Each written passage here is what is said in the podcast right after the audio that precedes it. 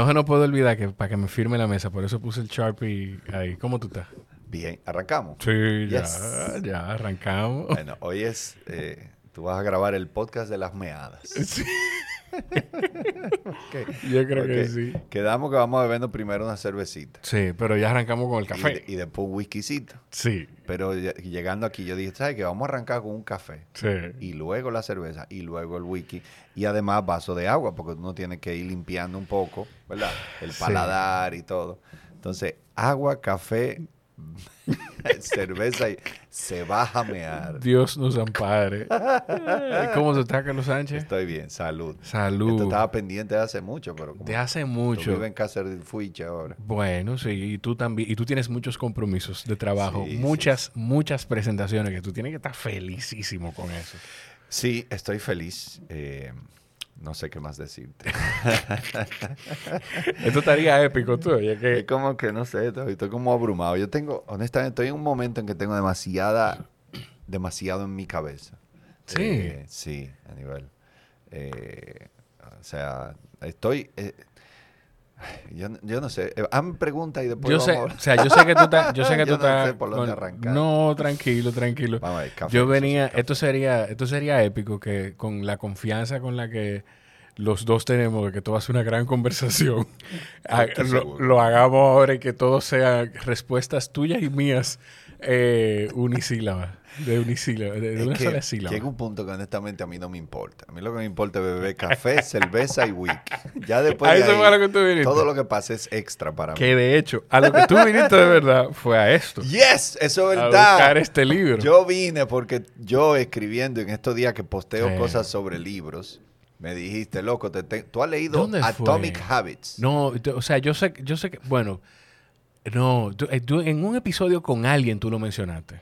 Eso es lo que estoy, en, en un episodio de Según Carlos Sánchez. No sé si fue en Asigún o pues. en otro. Yo sí, yo estoy casi seguro que fue ahí. Entonces, ese libro yo te dije, me lo han hablado mucho, Sí. pero no lo, eh, y lo he visto en muchas recomendaciones en Amazon, pero no lo he comprado. Y me dijiste, yo te lo regalo. Sí.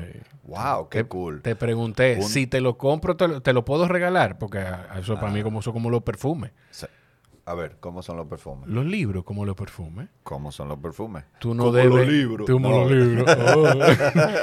Eh, tú no debes regalarle un perfume a una gente si tú no sabes qué perfume utiliza. O sea, una Ah, fragancia, es, eso como ok, parte de la esencia de la gente. sí. Entonces los libros son como los intereses de las personas. Sí. Tú puedes estar interesado en un tema ahora mismo y en dos meses ya tú no quieres leer sobre eso y tú estás leyendo sobre otra cosa. Entonces, por eso te, por eso te lo pregunté. Ok. Entonces, Atomic Habits.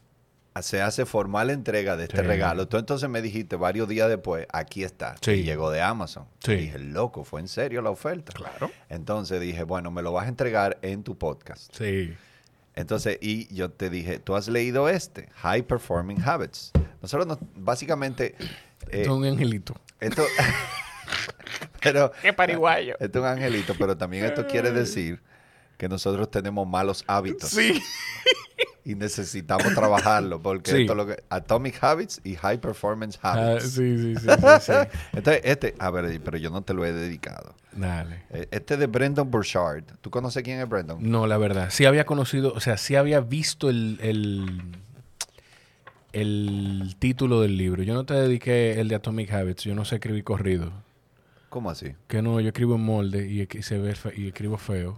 Yo también. Ah, pues dale, importa. Pues, o sea, tú me vas a rayar mi libro que tú me, vas a regalar. Diablo. Para Jorge. y para te, que- te para lo voy a regale. poner eh, como si fuera el escritor. El escritor.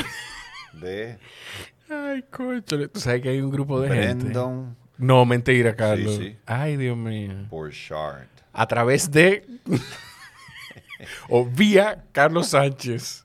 Vía Carlos. Hay un, hay un grupo de gente que está escuchando o viendo que está eh, haciendo crisis ahora mismo porque tú estás, raya- tú estás dedicando un libro que no es tuyo. Eh, A mí no, los libros se hacen para rayarse. Sí. Lo, voy a, la- lo leerá la que se- yo no sé, yo creo que sí. Está muy lejos. Sí, no, pero el editor hace algo ahí. Bueno, pues ahí está. Que es muy malo el editor. que yo Bueno, entonces, eh, ahora después de hacer el intercambio del libro, ¿seguimos grabando o ya me puedo ir? Yo, eh, bueno, Ya, o sea, ya yo, ya yo, sen- ya yo monté. Yo vine a buscar mi libro. Yo sé que sí. yo sé que sí, pero ya, ya, ya yo monté, ya sigamos grabando.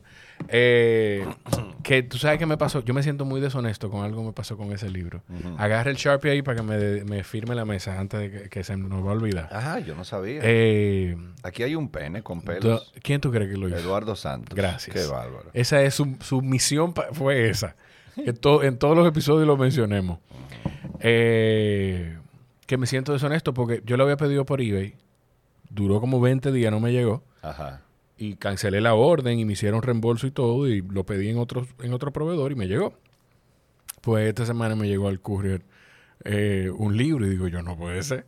Me llegó, ahí lo tengo. Se lo voy a regalar a alguien que escuche el podcast. Ah, pero mira, ese de High Performance Habits. Yo tengo en mi casa varios libros que he comprado solo para regalar. Y ese lo tenía Ah, guardado. sí. Ese no es mi libro. Ese es otra copia que yo compré. Digo, no, eso, ese es tuyo, ese yo lo compré para ti. Exacto, sí. el, sé. mío, el mío está ahí, rayado. Ese y aquí está. Mira, que no, Y ahí está otro.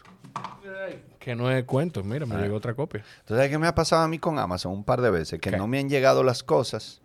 Y en estos días me pasó con un tocadico que le compramos a mi suegro. Uy. Una vaina gigante. Y no me llegó. Y entonces le escribí, loco, no me llegó. Entonces, ¿quiere cancelar la orden? Yo, bueno, si se puede, sí. Cancela la orden, me devuelven el dinero, pido el tocadico y me llegaron dos tocadicos. Y ahora tengo uno en la casa, en su cajita, sellado, que quiero venderlo o algo así. Sí. No, no sé a quién regalarle, pues es un regalo demasiado caro. Bueno, eh, yo sé, pero él Ninguno debe de tener mis su- amigos se merece un regalo de ese precio. Sí, está- Un libro sí, un libro sí. pero un tocadico de 300 dólares no. De 300 dólares. Eso fue el regalo de toda la familia para mi suegro. Diablo. O sea, Hay que venderlo. sí, no, no, no sé. No, yo no tengo un amigo que se merezca un tocadico de 300 dólares. Ni tampoco. yo. O sea que no. yo. Hay que venderlo. a lo mejor sí lo tengo, pero no se lo quiero regalar. No te quieres desprender de esa cantidad de dinero. No, por un amigo. ninguno ninguno de ustedes lo vale. Mira, Conclusión. eh, eh, que me siento muy, muy bien con tenerte aquí porque, la, bueno, la única vez, yo iba a decir la primera vez, la única vez que yo he hecho episodio en vivo fue la primera vez que yo grabé contigo, Yeah, eso es verdad. que lo hicimos en Café 401 y después tú me acompañaste a grabar con Ezequiel Campa. Sí. Fue con Ezequiel, sí, con Ezequiel Campa. Yo, cuando yo tenía solamente una cámara y el, ese lente 50 que, que me está tomando a mí. Ajá. Y teníamos que, yo tenía que ver cómo cuadrar la cámara y en el cuadro de YouTube, tan, tú y Ezequiel eh, ahí al borde de salirse del cuadro en, en el video. Y de verdad yo quería traerte como, como, o sea, no es, esto no es todavía a lo que, a lo que aspiro, pero sí, porque es acogedor, es chulo y tú te sientes cómodo. Y quería yo, escúchale, pero yo, es como cuando, como cuando tú pasas trabajo con tu esposa y después tú, te, tú estás bien, tú te- tengo que quedarme aquí. Yo siempre he dicho que yo me casé con Paola en parte por eso. Por eso. Yo tengo un compromiso moral de que ella, al- al- la primera, eh, ella fue la primera que me dijo, lánzate, tú puedes Sí. ser comediante. Y entonces yo no tenía ni dinero, ni trabajo, ni carro. Y ella me pasaba a buscar, me llevaba al cine, me pagaba el cine y la cena y luego me llevaba a mi casa. Ese era nuestro noviazgo. Te trataba como una señorita. Me trataba como una señorita Sí. full, yo estaba en olla. Y entonces ya después empezó a irme bien. Y yo dije, loco, esta mujer ya se comió el hueso. Tiene que comerse la Eh, carne. ella debe de comer con grasa ahora. Sí, pues te traje que comiera con grasa hoy aquí. Pero yo me alegro. Tú eres un ejemplo de, de, de un trabajo eh, bien hecho. Este podcast está bien hecho. Gracias, loco. Es un trabajo muy bonito. Y eres perseverante porque te ha mantenido men, en el tiempo. Sí. Y, y- y eso, eso al final es lo que determina que un canal sea exitoso, que un programa sea exitoso. Yo creo que sí, yo creo que sí. Y Bueno, pues ya sí te puedes ir, Carlos. Ya sí podemos cerrar.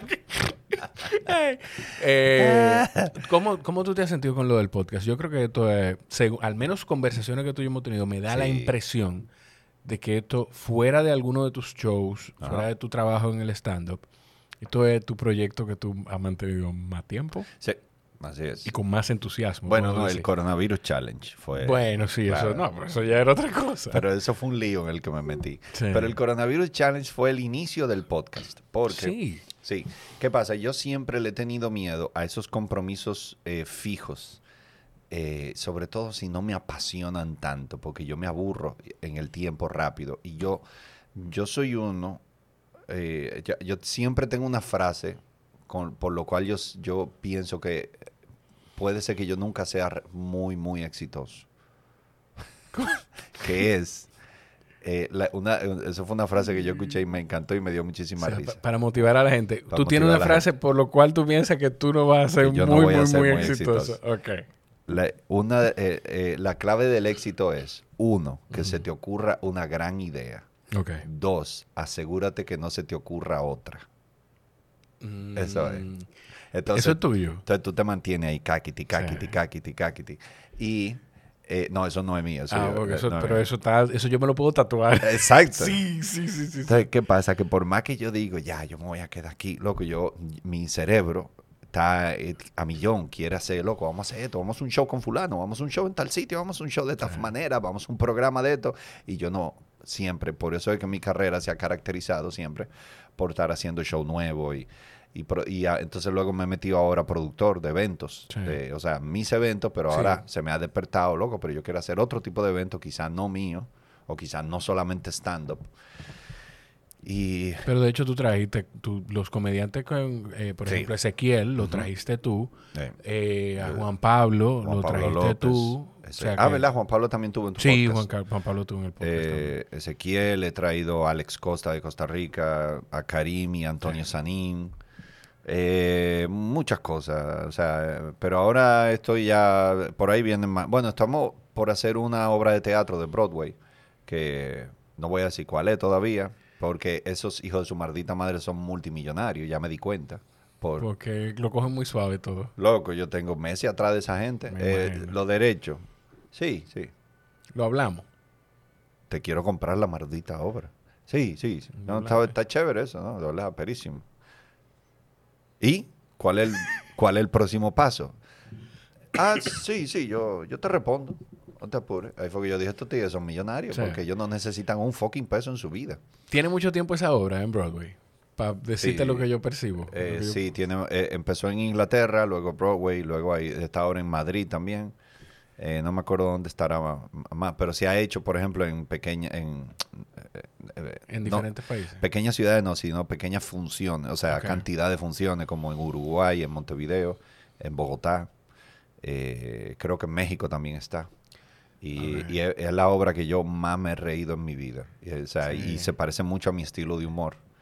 Y yo lo vi y fue un flechazo en el corazón. Yo dije, yo tengo que hacer esto en Santo Domingo de alguna manera. Bueno, pues el, si el precedente que tenemos de algo como eso fue el Cavernícola, Cavernícola. que fue espectacular. Sí. O sea, fue, maravillosa. Tú le llegaste a ver, ¿verdad? Sí, sí, sí. sí. Eh, la, sí, sí, la obra fue muy chula y yo me lo disfruté mucho y todavía estoy pensando en reponerla.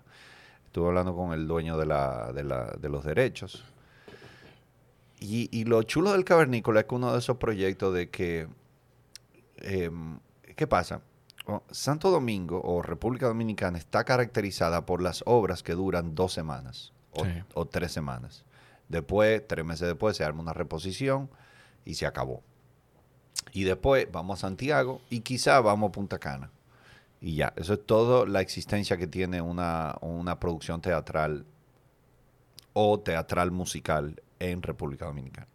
Que antes no era así, creo. Hubo una época en la que sí habían temporadas de teatro, ¿no? No lo sé. A nivel de teatro no lo sé. No, Yo sé que se, se ha hecho con un par de espectáculos. El Teatro Las Máscaras es el único que ha podido luchar contra eso, que tienen obra todas las semanas. Y, y tiene su público fijo que va. Eh, y también Humor Viejo No Se Olvida, que fue el, Bueno, el- sí. el show que hicieron Cuquín, Boruga, Freddy y Luisito. Eh, entonces yo como que quiero luchar contra eso. A mí me da mucha pena, pero también hay mucha limitación. Hemos, hemos, no hemos ido a 72 temas y tenemos sí, tres sí. minutos hablando. Eh, hay varias culpas de eso. Una son los teatros. Los tea- eh, la mayoría de los teatros que tenemos son públicos, no son privados. Entonces, la idea de tú decirle a un dueño o director de un teatro, vamos, que es lo que pasa en otros países, vamos a hacer una obra y la presentamos hasta que venga gente. Punto. Eso es lo que se hace. Sí. La taquilla ya están bajando. Bueno, ¿verdad? Vamos a darle un mes más, vamos a darle una semana más y se acabó. Murió la obra. Pero la obra, en muchas obras aquí, cuando están allá arriba de público, a la semana siguiente no podemos seguir porque viene el ministro de deporte a darle un premio a los, a los niños de la escuela, no sé qué vaina, porque ellos hicieron un torneo de baloncesto. Brother, de verdad, loco. Una obra que, que tiene 13 años en Buenos Aires, con un éxito del diablazo, tú lo vas a mochar por eso. Entonces, ese es el problema. O si no, por una obra, le- lo sustituyen por una obra que puede ser buena, pero no es tan exitosa. Entonces, muchos éxitos teatrales aquí, en parte, se mueren por eso. Porque, además, yo creo que lo- lo- los productores y los, acto- los actores y actrices dominicanos tienen miedo a, le tienen mucho miedo al fracaso. Y todo es mucho imagen. Entonces, quieren irse cuando el teatro está vendiendo el 100% de la silla. Y desde que está vendiendo el 70%, se ponen nerviosos. Ya, ya, esto hay que cerrarlo. No hay que cerrarlo. El Cavernícola duró 18 años en Broadway y tuvo temporada muy bajita. Pero ellos seguían. Es una obra de bajo costo, es una obra que mantiene, que con poca boleta tú cubres los gastos. Y nosotros hicimos 23 semanas del Cavernícola.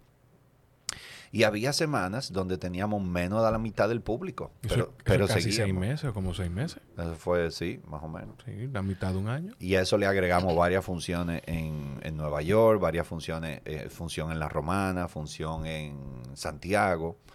Eh, pero entonces, el, eh, pero seguíamos, seguíamos. ¿Y qué pasa? Que la semana siguiente, en vez de 40%, teníamos 80%. O sea, habían variables, pero no importa. Las obras de teatro tú tienes que darle para allá y seguir, y seguir. Y va a haber días que va, va a estar flojo de público.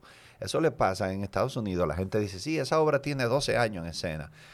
Ajá, pero no son las do- los 12 años no han estado llenos. Tien- yo te garantizo. O sea, Jay. Leno, que hace stand-up en Las Vegas, él a cada rato llama, ¿cómo va la boleta? Eh, tan floja, bajen el precio. Y tiene que bajar el precio. Y así ofrece Jay Leno, que es uno de los, eh, de, de los íconos del stand-up en Estados Unidos. Y yo lo oí él, que él lo dijo en una entrevista. Sí, sí, yo lo hago cada rato. Hay veces que la gente no va y yo bajo el precio para que la gente vaya. Y la gente va. Entonces, em, pues ahora, ya ni siquiera sé por qué me puse a hablar de todo Empezamos, empezamos con, con que tú estabas tratando de negociar una obra de Broadway para traerla. Y que, que Y que, y que puede ser que traigamos el, el cavernícola, esa reposición del cavernícola. Tú sabes que eh, hubo algo que tú dijiste empezando de, de por qué tú no vas a ser exitoso, de, de que, le- que se te ocurre una gran idea y que no se te ocurra otra. No se te Yo creo que eso le pasa a, a toda la gente que tiene algún nivel, que tiene la bueno, porque yo creo que todos somos creativos, pero que tiene la creatividad un poquito más desarrollada, que somos muy dispersos. Disperso en el sentido de que a mí me pasa, me ha pasado ahora supervisando eh, parte del equipo que tengo, que yo veo cosas que yo sé que yo hago y errores que yo sé que puedo cometer cuando, cuando tengo que llevar a cabo algo y, y lo identifico en, en esas personas. O sea, tan sencillo como decirle a uno de los muchachos, mira, eh, se me ocurre que hagamos un video de esta manera, de esta forma, con este tipo de música para poder explotar y, y mostrar como los atributos de la marca. Ah, sí, yo lo tenía haciendo un reporte de algo. Sí, yo ya, es más, yo tengo los videos y empezó a buscar. Yo, espérate, espérate, espérate, espérate. Vamos a terminar primero con eso que tú estás haciendo. Porque uno va moviéndose de un lugar a otro. Pero sí también veo que a ti se te ocurrió la gran idea de ese stand-up. Y, Ajá. o sea, eso tú te has mantenido ahí. Sí, eh, eso fue. Lo que pasa es que yo dentro del stand-up juego, pero trata de mantener de que Carlos Sánchez es el stand-up dominicano, porque honestamente ese es mi mayor activo, yo siento, en este mercado dominicano. Yo fui el primero que hice stand-up, yo fui el que creé el mercado del stand-up comedy en este país. Y eh, sin yo quererlo ni yo planificarlo, otros periodistas y productores me llaman el rey del stand-up Sí. comedy dominicano, el pionero del stand-up comedy. Todo eso fue un chepazo, yo siempre lo he dicho, yo nunca lo planifiqué. Eso sucedió, yo quería hacer comedia y dije, mira, esos gringos que hacen esos monólogos, yo no sé, yo nunca he hecho, yo- aquí nunca se ha hecho esa vaina así. déjame yo empezar. Y sucedió todo lo que sucedió, que empezó, eso fue hace 20 años que arrancó. Entonces yo tengo eso, eh, hay un libro muy bueno que se llama Las 22 leyes inmutables del mercadeo. ¿Tú sabes cuál Eso es? es de Maxwell. No, ese es de... La 22 le, eh, Stephen Covey. No, de, de Stephen Covey, no, no. Eh, Ah. Ese es de Al Rice. De Al Rice. Ok. Eh, él tiene otro libro que se llama Focus, muy bueno. ¿Cuál es Al Rice? Al- porque está el hijo, el hijo y el papá. Al Rice y, y creo No, que... ah, bueno, si Al Rice y Jack Trout escribieron las 22 Jack leyes Trout. inmutables del marketing. Ajá, eh, 22 Immutable Laws of Marketing. Sí. Es muy bueno ese libro. Y entonces, eh, eh, creo que la primera ley es, eh, hazte dueño de un, de un mercado. Entonces, cuando tú eres el primero, ya, o sea, y de hecho, cuando yo empecé con mi idea de internacionalizarme, ese fue el primer reto que yo encontré, el gran reto que yo encontré. Que ya el mercado De que estaba hecho. aquí, exacto, yo lo hice sin querer, yo hice el mercado. Y aquí eh, ya yo, yo soy la referencia o, o una de las referencias de stand-up en este país. Pero cuando yo voy a Colombia hay 77 Carlos Sánchez. Por diferentes regiones. Por, por región. Por región, sí. yo dije, el diablo, ¿y cómo yo me voy a destacar? Yo fui a un festival de humor que literalmente fueron, creo que 73 o 74 comediantes. Wow. Yo dije, loco, para yo destacar, o sea, tú le presentas al público 74 comediantes, ¿cómo alguien se va a recordar de ti? La única forma es que yo me encuere o algo así. o sea, no hay forma de yo destacarme, o sea, sí hay, pero como diablo. Sí, tú tienes que tener una, una rutina como muy marcada, de un estilo muy, muy, muy tuyo. Sí. Fíjate, de hecho, que hay muchos stand-up ahora que se han hecho famosos. eh, por ejemplo, eh, ¿cómo se llama este tipo? Eh, hay un mexicano que tiene el cabello largo y unos lentes oscuros bien grandes. Eh, yo sé cuál es que tú dices. Se me olvidó el Que nombre. se parece, se parece a, a Steve Aoki, el de, al, Eh. al, al- al DJ. sí. Exacto. Él es, él es, él es muy, él, él- tiene un estilo muy particular.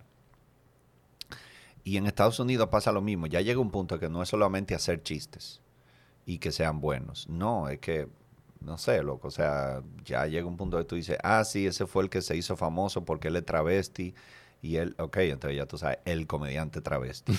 ah, no, es el que se hace famoso porque hace todos los chistes gritando. Entonces él es el comediante que grita. Sí. Ah, no, él se hizo famoso porque él es un comediante que habla súper lento y se queda muy serio. Ah, él es el comediante lento y serio. Ese, ese tipo, el lento y serio, eso es. Sí. Es algo en, mar- en mercadeo que tú digas, ok, ese, el- ese estilo de humor ya él lo tiene, ya él es el dueño. Eh, y ¿Qué- ese- qué eso eso yo creo que es la primera ley de las 22 leyes. Que eso fue, eso fue lo que tú hiciste aquí. Y me, me sorprende porque antes yo te escuchaba y te era más difícil decir, como tú empezaste a decir eso. Decir, o sea, con esa tranquilidad, decir yo soy el pionero. O sea, yo sé que son adjetivos que te han dado otras personas, Sí, pero tú como ya lo aceptas. Porque antes, o sea, de una forma muy humilde, tú, Sí. no, conchole, gracias, no sé, pero no, no me acostumbro a escucharte decirlo a ti. Que no está Eh, mal, todo lo contrario. No, gracias. gra- Pero igual, yo siempre, en estos días yo estuve hablando con Cuquín en, en mi podcast y eso, antes de eso, de que, que yo siempre lo he dicho en todas las entrevistas que a mí me hacen, yo no fui el primero. Yo, sí, eh, esta gente, Cuquín, Boruga, Freddy, esa generación, cuando tuve un show de ellos, tenían mucho monólogo que era estando puro. El, el molo- monólogo de, de Boruga de la, la palabra vaina. Sí. El monólogo de Cuquín de la diferencia entre los perros viralati y los perros de raza. El monólogo de Boruga de, de, cuan- de las neveras dominicanas. Loco, yo, o sea, yo la, la- la primera vez que oí eso, yo pensaba que yo me iba a se me iba a dañar un órgano. De reírte. es una vaina increíblemente graciosa y genial. Eh, pero ¿qué pasa? Que la generación de ellos, lo normal era más el show varieté. Sí. El, eh, entramos con una canción, con una parodia, hacemos una vaina de las noticias, hace- luego tú haces chistes, Sí. luego hacemos el personaje de tal cosa, luego tú sales con un monólogo y luego cerramos con otra canción. Y, y- o nos paramos los cuatro a hacer cuento. Eh, nos paramos los cuatro a hacer cuenta. Que por eso me imagino también que viene que, a- que trabajaban tantas personas juntas. Que, que- O sea, que no se veía tanto un show solo Boruga, solo Cuquín o solo Don Freddy. O sea, no se veía. Exacto. Sí. Entonces, lo que yo hice fue ser el primero que nada más se dedicó a eso. Sí. Pero yo no, yo no me inventé el agua hervida. Ya, ya esta gente la hirvieron por mí. Eh, lo que pasa es que yo, me- eh, eh, de nuevo, lo que te mencionaba ahorita de los comediantes que se hacen famosos en Estados Unidos. O sea, eh, ah, así como, ah, el comediante que siempre grita. Ah, bueno, pues ya, él, él él es famoso porque él hace todos los chistes gritando. Bueno, pues yo fui, yo no fui el primer comediante que, que hizo stand-up, sino yo fui el, el primer comediante que cuando tú ibas a ver un show, tú nada más veías stand-up. Eh, eh, la, definición, lo que, lo que la gente entiende como stand-up. Sí. Eh, o sea que al final yo tampoco hice nada nuevo, sino que yo me dediqué a algo y yo seguí, seguí, y la gente se dio cuenta de eso. Entonces, volviendo al tema original, que mira, que estoy conectando un tema, yo pensaba que no iba a ser, ya está haciendo efecto el café. Yo creo que ya viene la cerveza por ahí. Sí, sí, sí. Ya cuando yo vaya a resetear me paro y busco la, la cerveza. Ok, entonces volviendo al tema original, a uno de los temas originales, ya, ya llevamos como DJ original. sí, sí, sí, sí. Eh, una época entonces yo, que yo entré en una crisis, eso habrá sido 2016 por ahí, 2017, de- más o menos. Yo trabajaba con un asesor mercadológico que yo le dije, tú sabes, que él me decía, vamos a hacer esto, vamos a hacer lo otro. Y, y yo como que no, no estaba 100% conforme, porque yo sabía, él me decía el- lo que hacía falta para tener éxito grande en este mercado pero por alguna razón a mí no me gustaba hacer nada de eso. Y entonces en una le dije, tú sabes que déjame irme por mi camino yo solo. Entonces ahí yo empecé una época en que empecé a decirle a- que sí a todo lo que le había dicho que no, solo para probar. Como por ejemplo, Programa de radio, eh, todas las películas, todas las películas. que me llamaban, todo, todo, eh, o sea, yo dije, bueno, vamos a probar. Yo tengo muchos años diciéndole que no, déjame ver qué pasa si le digo que sí.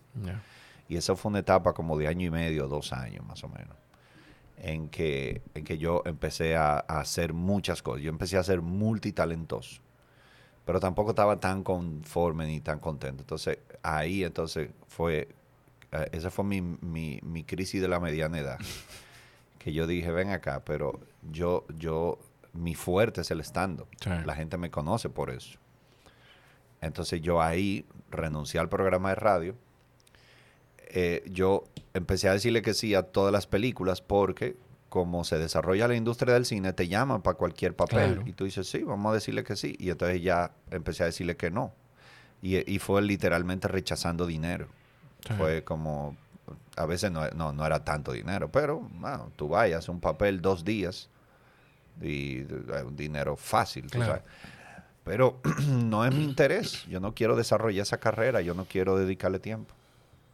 Ahí entonces, eh, si eran películas dramáticas, películas no sé qué, no, no sé, yo no, no le tengo tanta pasión a la actuación.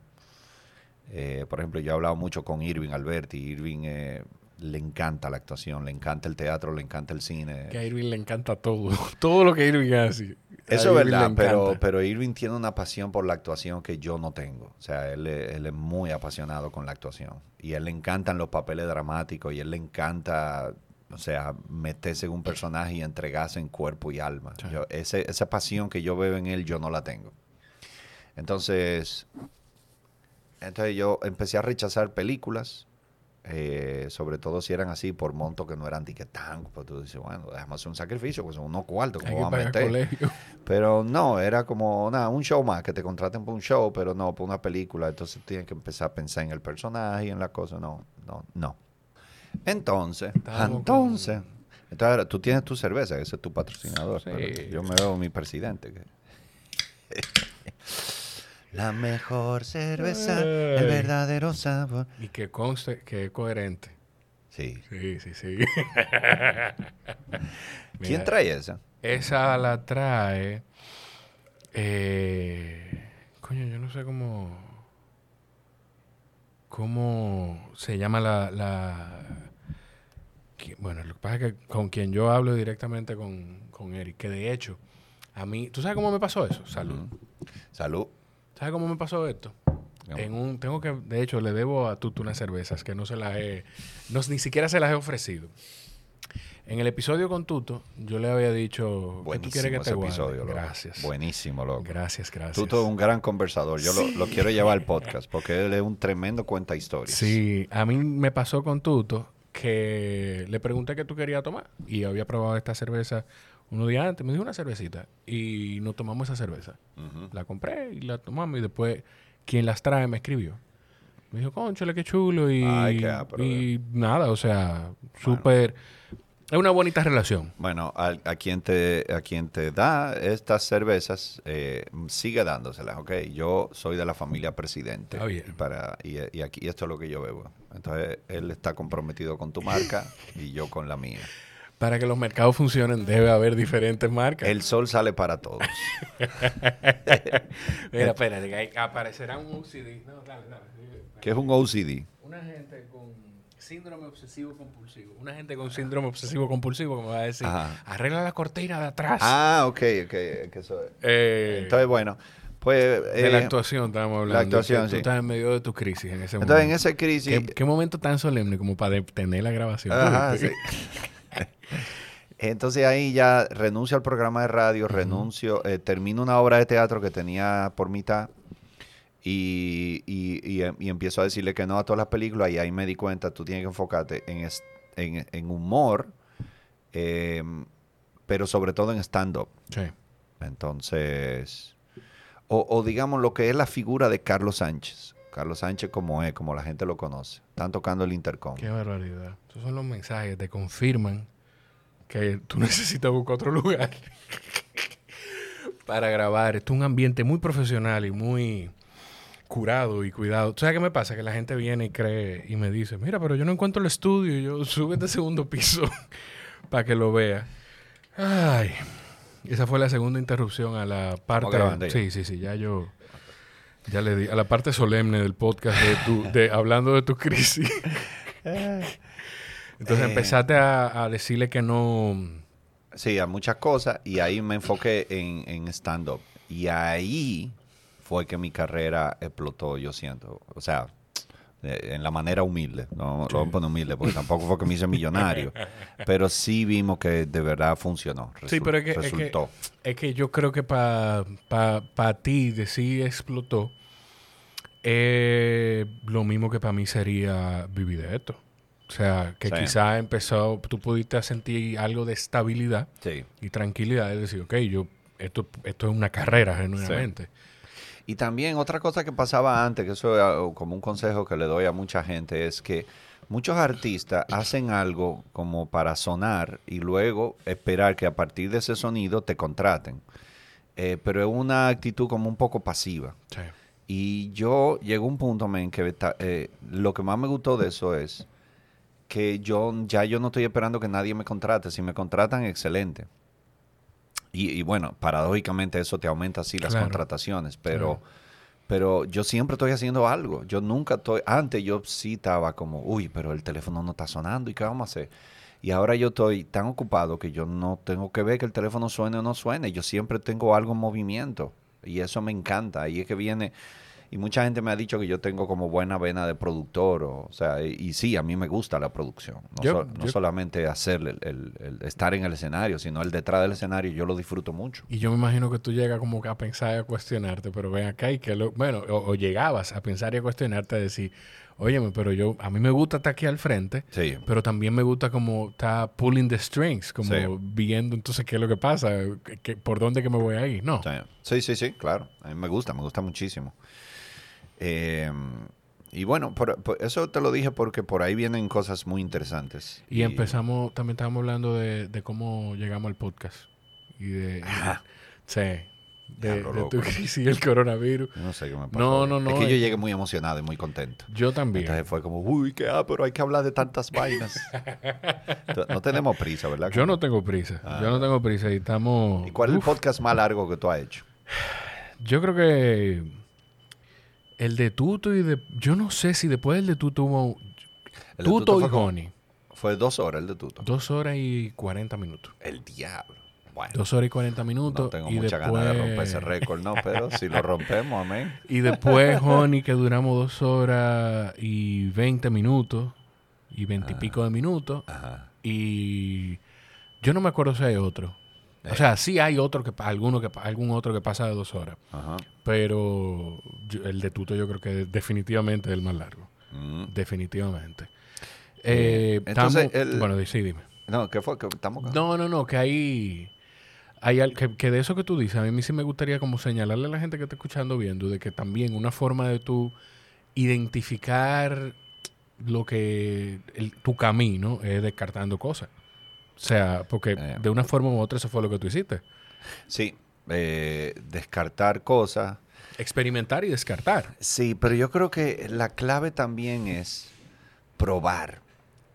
O sea, hay mucha gente que le dice que no a las cosas sin saber si esa cosa puede traer resultados maravillosos. Y yo, a mí me encanta decir, ¿por qué no? ¿Entiendes? ¿Por qué no? Vamos a darle. ¿Qué es lo peor que puede pasar? Mucha gente cree, loco, lo peor que puede pasar, tu carrera se va a acabar. ¿Quién te ¿Por dijo, qué? loco? O sea, de- eh, yo he trabajado con gente que yo mismo le digo, loco, relájate, que no va gente al show, nada, nos preocupamos en el próximo show y este nada, uy, qué pena, lo lamento. Y seguimos, pero no, la gente, to- todo por la imagen, la, no, ese show no se puede ver de un lado, ese show no se puede ver sin gente. Es cierto, sería bueno que no se vea sin gente, pero ¿qué pasa si no hay gente? Ya, o sea, todos los artistas en algún momento fracasan. Yo, yo estoy siguiendo un cantante español ahora que se llama El Canca. Buenísimo el tipo. Me suena mucho. Eh, de- Hace freestyle o algo así. Eh, ¿O no? no, No él, sé, no él te- es como cantautor español, guitarra Ok, y eso. guitarra. No sé por qué yo pensé en rap cuando tú Eh. me hablaste del canca. Pero él, él, él, él, él como que paró su carrera ahora porque necesitaba vacaciones. Y él lo puso en un posteo en Instagram. Él dijo, y entonces él describe, o sea, he hecho esto, he hecho lo otro, he hecho esto, he hecho lo otro. He estado en venues de seis mil personas y he tenido que cancelar conciertos porque no vino nadie. ¿Entiendes? Entonces, e- eso pasa. Esa es la vida de un artista. No te preocupes, loco. O sea, eso va a pasar. Y cuando pase, tú dices, uy, ¿cómo hacemos para que esto no vuelva a pasar? Claro. Y ya, y tú Claro. tiras para adelante. No, y esa es, la, esa es la vida y punto. O sea, esa es la vida como de todo el mundo. Lo que pasa es que de alguna forma la gente ve, y, y quizá los artistas se dejan engañar y envolver de eso también, de ver el, la vida filtrada que se le muestra a la gente a través de las redes sociales, donde tú nada más ves el resultado bonito, pero no ves lo que es complicado, no ve... Por ejemplo, aquí la gente no se imagina o no mira todas las interrupciones que hemos tenido, ni, ni, ni cómo han sido, ni por qué. Sí, exacto. Y hay gente que ni siquiera sabe el lugar donde estamos grabando. Sí. O sea, que se sorprende con eso. Entonces, el, el, ese, ponerle ese filtro a todo es lo que quizá hay artistas que se dejan engañar de eso también y, y hacen esa... Eso es como una, como, como una movida de fuerza, de... de eh, estoy vendí, estoy lleno, sold out, que no se vea, que no se vea vacío, por ejemplo, que no se vea vacío, que no se sepa que no pudimos vender el show, eh, qué sé yo, a veces hasta que no se sepa que, que estoy teniendo, pasando un momento complicado emocional, o sea, son, son, son muchas cosas, Sí. son muchas Eh, cosas. yo creo que es uno de los mayores daños de las redes sociales, que las redes sociales eh, todo está perfecto. Y la vida no es perfecta, loco. La vida está llena de momentos amargos, eh, lleno de altos y bajos, lleno de... Entonces, esa es la vida, loco. La vida, eso lo aprendí de George Carlin. La vida es norte y sur, izquierda y derecha, eh, frío y caliente, seco y mojado. Eh, la vida está llena de opuestos, Sí. noche y día, oscuridad y luz. Sí. La, día- la vida está llena de opuestos. Entonces, cuando la gente dice, uy, ese artista eh, está, está en una mala etapa, no, está, En una está en etapa. una etapa porque todos vamos a tener un momento de alto y bajo. Eh, y hay mucha gente que no entiende eso y que, y que te venden ese sueño de que tú solamente puedes batear jonrones. Loco, no. De vez en cuando la gente se poncha, de vez en cuando se tiran strikes. Sí. Y Yo- es normal. Sí, sí. Yo, sabes que yo le, ando- yo le corro, pero de una forma eh, como el diablo a la cruz, a las comparaciones. Yo tuve acceso reciente eh, a los números de un podcast. Y cuando yo vi los números, yo, no, yo voy a dejar esta vaina.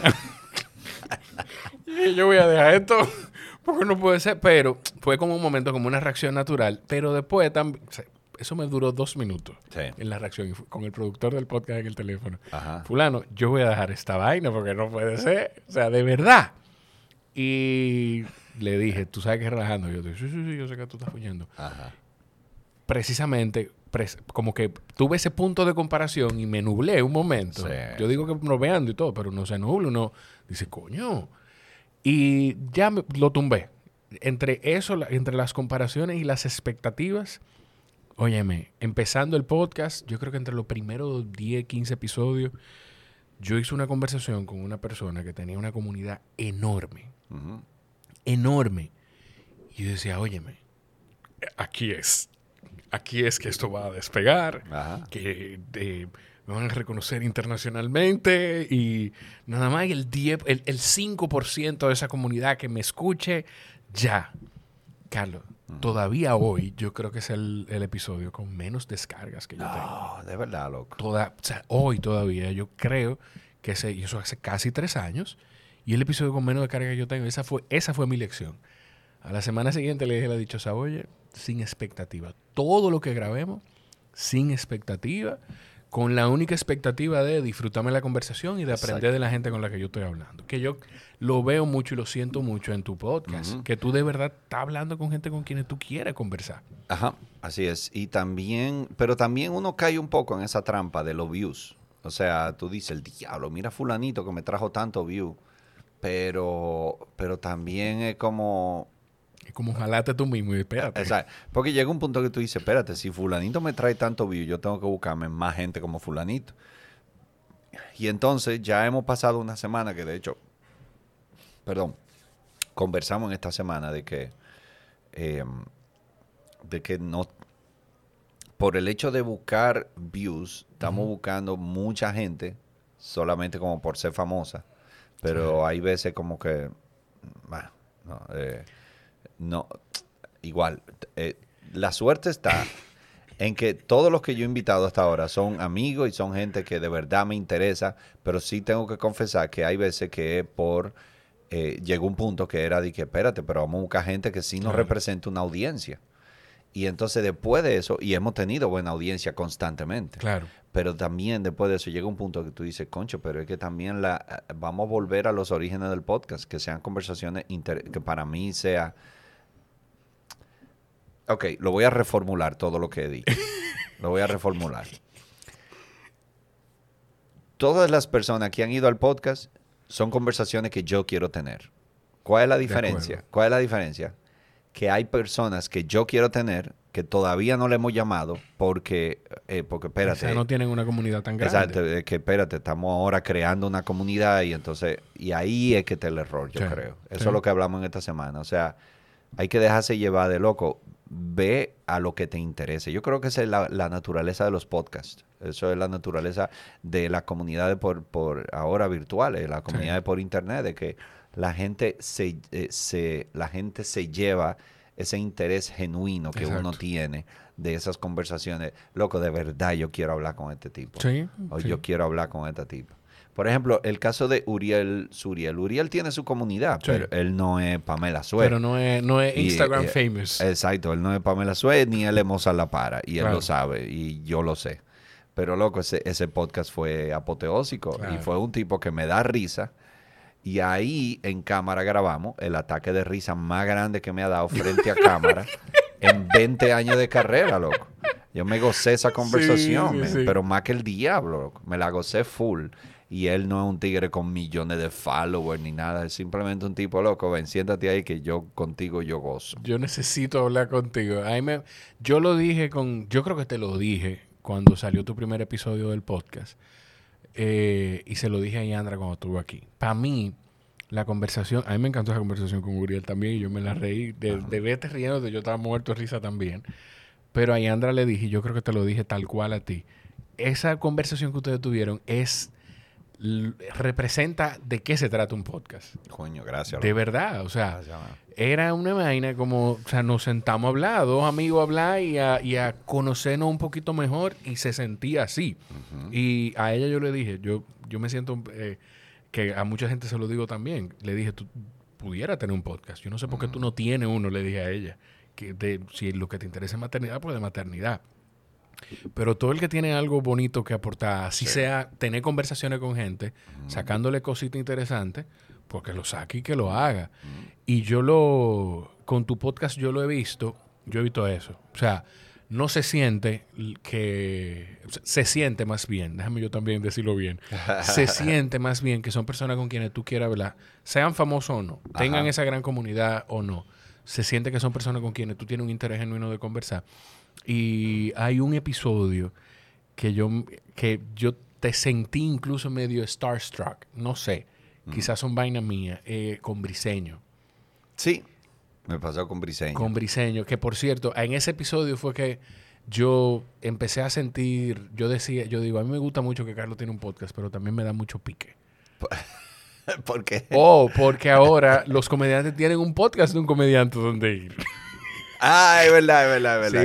Sí, claro. sí, sí, sí, sí. Pero, o sea, fuñendo, pero con Briseño lo sentí. Sí. Te sentí, sentí que tú, El Briseño yo, yo lo conozco de hace muchos años y, y cuando yo estaba empezando, en el- yo creo, yo no sé si nosotros empezamos más o menos, yo, eh, somos contemporáneos. ok, Eh, no sé. Pero yo estaba un poco starstruck. Pero también me sorprendió lo mucho que el tipo habla, loco. Es, es, es un hablador compulsivo. Que es un punto que tú le dices, loco, ya cálmate, pues, respira, Sí, no sí. hables tanto. Déjame, déjame. Y entonces yo llamé, algo.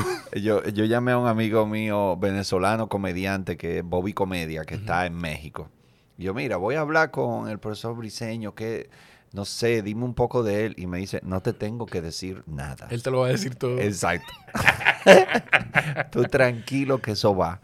Y así mismo, loco, el tigre. Hola, ¿qué tal? Hola, ¿qué tal? Yo soy el profesor Briseño, no sé qué, no sé cuánto. Este país es muy lindo, fíjate. Yo, mi esposa, Sí. mi hija, no sé qué. Y yo así como, pipo, loco. Pero yo no he dicho nada, man. que es lo que uno quiere también. Yo Cuando, creo. cuando, cuando uno está teniendo ese tipo de conversaciones. A mí me pasó con él. Yo creo que esa de la conversación en la que yo me sentí. Yo. Es como de las. Y, y no. Esto no lo, no lo digo por mi habilidad, la habilidad que yo pueda o no tener. Pero esa es la única conversación en la que yo me he sentido genuinamente intimidado. Yo, yo grabé con él fue Ajá. por teléfono. Hace Ah, yo me acuerdo. mucho tiempo. Yo creo que sí. Y. O no, fue el de Ariel. Yo vi el de Ariel con el profesor Briseño. No, pero yo creo que el, yo creo que el mío tú, tú lo, tú lo llegaste a escuchar. Porque yo recuerdo haber grabado con algún otro comediante. No recuerdo si fue con, con Jonathan o con el con, con Gato, con el Gato de Risa. Sí, o con quién. Y después me dijiste, ay, oí el de Briseño, no sé, creo. Mm. Pero es la única conversación en la que yo me he sentido genuinamente intimidado porque el tipo un tipo brillante. Sí, Es una- un cerebro. Sí, y sí. y es- él es como especialista en comunicación y todo. Preparaba mises y demás. sí, sí, sí. Yo, me, yo lo sentí así. Eh, pero yo creo que con el más starstruck que yo me he sentido ¿Con quién? es con eh, Pochi Familia. Pochi, sí, sí. Se sintió. Yo lo, yo, Yo, estaba sí. más nervioso. Lo, lo, lo- lo cool fue que fue el manager. Yo, esa fue la primera vez que nos contacta un manager. Eso te da como una, como una sensación de validación. Eh, yo soy el manager de Pochi Familia y yo quiero que él vaya a tu programa. Me cagué. Cagadito. Yo, ya, yo llamé al equipo y dije, lo fucking logramos, coño. Pochi Familia quiere venir a mi podcast. O sea, ya, loco, ya. Hacemos este episodio y se acabó el podcast. Lo no hacemos cerrar más. aquí esta vaina. Loco, sí, porque yo, imagínate, yo he bailado todos los merengues de Pochi de cuando chamaco. Y, y fue, de verdad, loco, fue una experiencia muy abrumadora. Eso, eh, yo, yo creo que eh, probablemente el episodio que más emoción a mí me dio. Porque, por ejemplo, ¿qué pasa? Con la comedia, de una manera u otra, todos ya nos conocemos.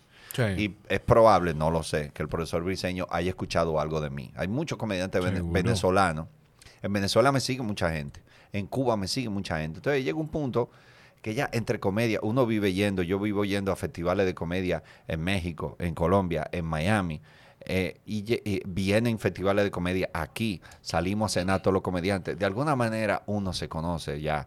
Juan Pablo López va para Chile y en algún momento en una cena, una cerveza, le dice a un amigo, eh, loco, eh, sí, hay un tipo en Dominicana muy bueno se llama Carlos Sánchez. Y de alguna manera ya se te va quedando en el subconsciente y de alguna manera todos los comediantes latinos nos conocemos o, Sí. o tenemos alguna referencia. Referencia. Ya eso ha pasado. Eh, pero no es así con la música. Y, por ejemplo, televisión, radio también. ¿Por qué? Porque ya yo he hecho miles de media tour porque tengo miles de shows. Y entonces, a través de los años, y entonces ya conozco súper a Yandra, a Miralba, a Pamela. Estoy harto de ir a su programa. Ya nos escribimos por WhatsApp que ya nos conocemos. Sí. Pero en el mundo de la música, los urbanos, los merengueros, yo conozco algunos, pero eh, hola, ¿qué tal? ¿Cómo estás? Pero con ninguno me considero pana, eh, que yo tenga memoria ahora. ¿no? Entonces, Pochi fue uno de esos casos que fue, dije, loco, me llamó el manager de Pochi para promocionar un tema. O sea, yo estaba súper abrumado con esa experiencia. Tú dijiste lo de lo de Juan Pablo. eh, que, ah, que Juan Pablo en Chile le hace. Eh, bebíamos una cerveza, le hace un comentario. Ah, que en Dominicana. Tú sabes que esa, a- ese es mi modus operandi ese. Así que yo pienso que mucha gente me va, va a llegar ahí conociéndome. Ajá. Y esa era mi intención cuando yo le dije a Tomás: Tomás, si Ari Shafir quiere hablar con alguien, avísame. Eh, Yo yo, también, yo también. Yo, Yo, sé. yo me le tiré. Pero le tiré. claro, yo no sé a quién fue que yo le dije. Eh, hablando con Randy, yo creo.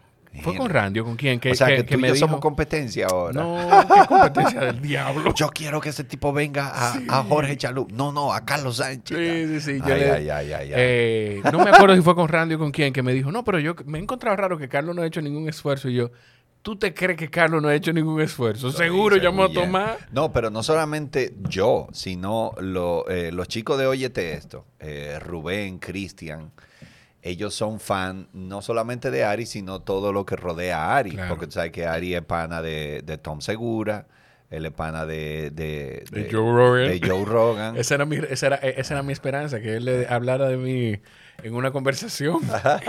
Hay un carajito que se pela como tú allá.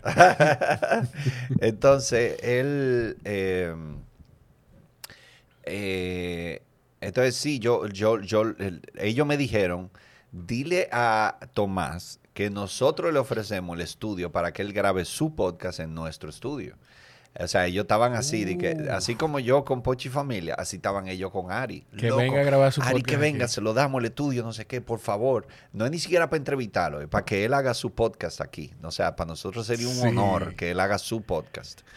Eh, y nada de eso pasó. Ari, Ari estaba como que no, yo estoy, voy a hacer los shows, pero estoy chilling, estoy en vacaciones. Que, hay mucha gente que estoy oyendo que no tienen idea de quién es. Bueno, mucha gente. Hay gente que está escuchando que no tiene ni idea de quién estamos hablando. Ari Shafir es un comediante eh, estadounidense que, para referencia de quienes sí escuchan mucho el podcast aquí, pues eh, del círculo cercano de Joe Rogan. Yo Sí. siempre menciono a Rogan. Y de hecho, él estuvo aquí cuando, en el, en el, unos meses después que él empezó a salir de nuevo, porque él, después de la muerte de Kobe Bryant, que él tuiteó algo y cayeron otras cosas más, él hizo un desconecte de redes sociales porque le cayeron encima por un Él- comentario que él, hizo. Él, él es muy loco, él es muy No controversial. No él no filtra. no filtra. Es como... Y él hizo un video diciendo que que qué bueno que se murió Kobe Bryant. Eso fue lo que pasó básicamente. Qué bueno. Este ha sido un buen año porque se murió Kobe Bryant Algo así fue. y, y- y él- que él fue acusado de abuso sexual, no sé qué. Así que gente así debe de morirse. Y cuando está todo el mundo, literalmente Grieving. todo el mundo llorando por Kobe Bryant, Sí. este tigre sale y dice en cámara, qué bueno que se murió. Lo mataron, o sea, matadito al tigre. Pero ese, ese... Mira, qué bueno que, que Pero- caímos aquí. Bueno, dime, pero dime. entonces, detrás de ese tipo tan loco y tan eh, controversial, hay un tremendo tipo. O sea, Yo no lo dudo. te- yo, me- yo lo conocí, hablé con él, me pareció un tipo chulísimo y cuando tú lo ves en su podcast, te parece un tipo chulísimo. Él ayuda a más comediante que el diablo. Es un tipo muy desinteresado. Desde que tú ve a alguien que dice, loco, tú tienes talento, lo publica en su red y vaina. Sí, Sigan este tigre, no sé qué. Él es- en ese sentido, él es aperísimo. Una, una dama de persona. Eh, y sus amigos lo aman. Él es un gran amigo. O sea, él es un gran amigo de sus amigos. Lo que pasa es que un tipo que ha decidido en sus redes sociales y en su comedia ser controversial. Sí. Pero además de eso, cuando yo lo vi en el comedy, que yo fui a ese show, ¿tú llegaste ahí? No, no, no. Yo estaba, yo estaba en Punta Cana. Ah, ok. Yo, yo vi ese show. No estoy, no estoy siendo pretencioso. Eh, Sigue diciéndome. yo vi ese show. ¿Ese eres tú? Sí. Esa foto. Sí. Diablo, loco, yo no veo aguantar. Sí, no, bueno, yo te enseño después. Yo tuve una época de atleta, pero te- lo podemos No, yo sé, yo sé que sí. tú eres. yo vi ese show y yo vi un gran cómico. Me explico. Yo vi un... Tú te das cuenta cuando alguien tiene mucha experiencia en el escenario. Y este es un tipo que está noche, lo que le llaman un working comic. Un working comic es un tipo que sabe de esto. ¿Me entiendes? Eh, en Estados Unidos hay mucha gente que logra ser muy famosa y hay mucha gente que no es nada famosa. Pero son unos malditos comediantes buenísimos porque se dedican a eso. Y tan noche tras noche en un escenario frente a un público. Y a mí me encanta seguir a esa gente. O sea, yo veo gente. Hay uno que hablé de eso en, mi podcast con el Tigre Bacano, se llama Jake Johansson. Hablé con. Eh, eh, está el caso de Jake Johansson, está el caso de. Bueno, Ari Shafir no, porque él es eh, bastante famoso. Sí, él, es bien famoso. Pero hay varios comediantes que son, eh, ah, hay otro que es Eddie Pepitone. Y hay varios comediantes que son leyendas dentro del, stand-up. dentro del stand-up, dentro de la comunidad de comedia, que lo respetan muchísimo, pero simplemente no tuvieron la suerte o la visión o el, o el, o el marketing para conseguir un contrato con Netflix, un contrato de serie de, de, televisión, de un sitcom, una serie de comedia, o llegar a Hollywood. Son gente que no se supieron mover hacia esos grandes contratos millonarios, pero son gente que cuando tú hablas de a un comediante, ¿tú conoces a fulano? Loco. Ese tigre es la leyenda. Eh, Dave Attell es quizá el más famoso dentro de los no famosos. Aunque él es famoso, él ha conseguido su cosita de Netflix.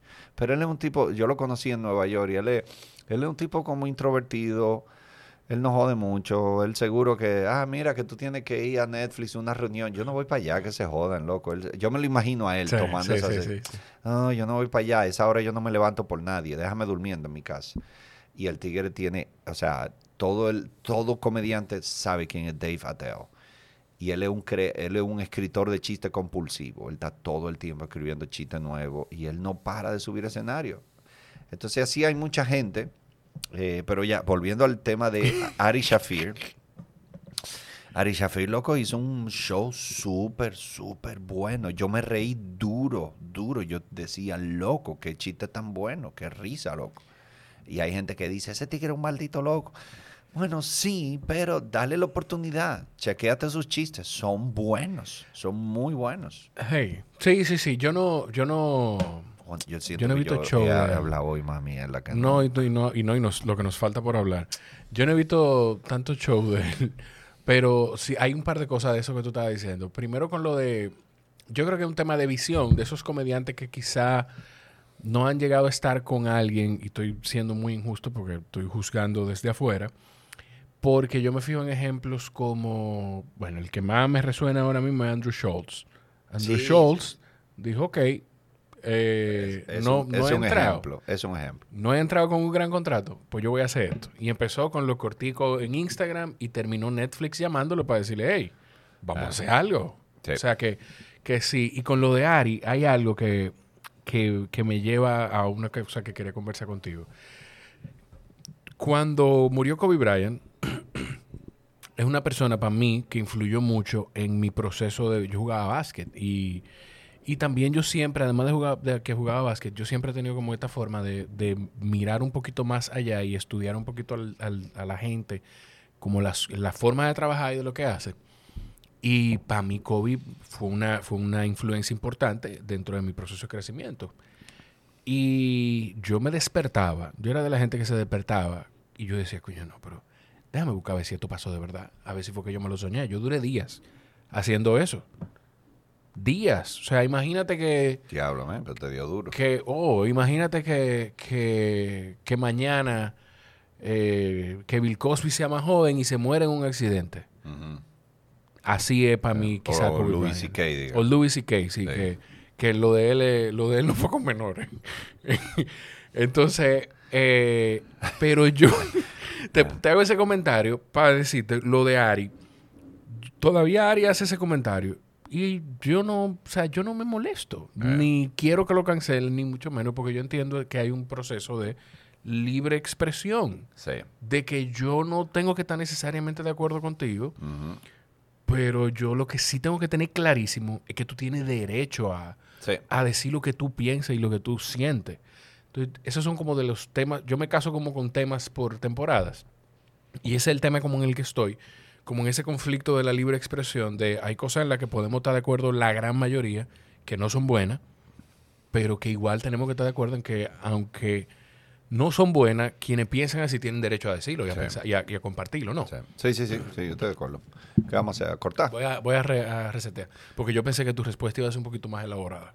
Y aprovechamos.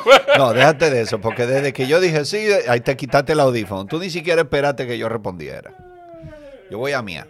Yo no sé si esto va a contar como el podcast más largo, porque el que más interrupciones iba a ser. Eh, Sí, el de más interrupción. Mira, no podemos. Bueno, no, no te quieras. esto porque va a tener que pararte otra vez. No, no, no, lo puedo, lo puedo poner aquí atrás, no importa. Ah, Ven, pásamelo, Ah, llévate pásamelo. eso. Después sí yo voy a querer más agua, pero ya en la próxima. Entonces ahora, Ah, porque tú planeas seguir interrumpiendo esta vaina. eh, no, cuando haya que cortar la cámara. Ah, ok. Entonces, eh, ya. pues, Estábamos hablando de la libre agua, expresión. café, cerveza y ahora whisky. Sí, esto es el podcast de los borrachos va a Uy, ser. Yo tengo ahorita un, eh, un fashion show de mi sobrina. Voy a llegar el bio. Así es que se modela. Ah, dele sobrina, muestre esa narga.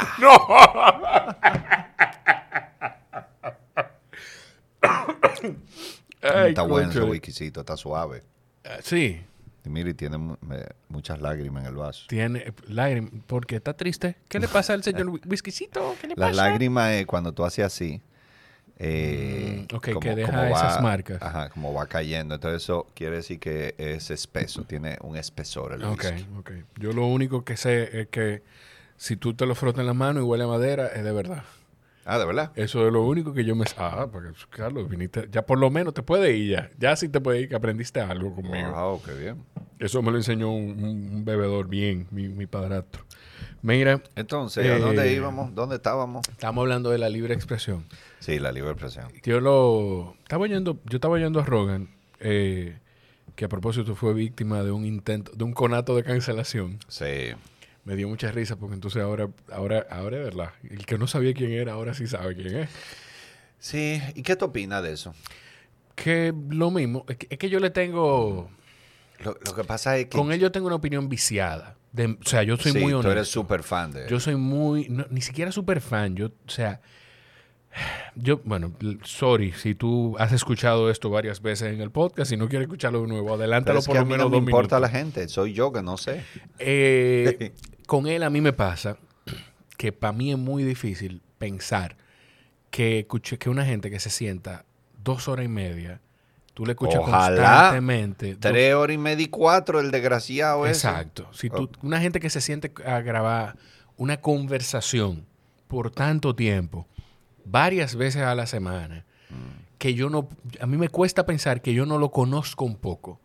En media hora, en una hora de grabación, tú puedes hacer una pose, pero tú no puedes sostener una pose por tres horas y media frente a un micrófono. Por tres horas y media, varias veces a la semana. varias veces por a la años. semana por años. Tiene más de 12 años el podcast, yo creo. Ajá. Entonces, yo lo que he visto de Rogan, que lo sigo mucho, es de verdad que un tipo, o sea, yo lo siento como un tipo eh, inteligente y un tipo eh, kind. Eh, aquí mi papá se va, me va a decir, ay, el americano, que no sabe decirlo en español. ¿Cómo es kind? Kindness. Ajá. Eh, en español, ¿cómo es?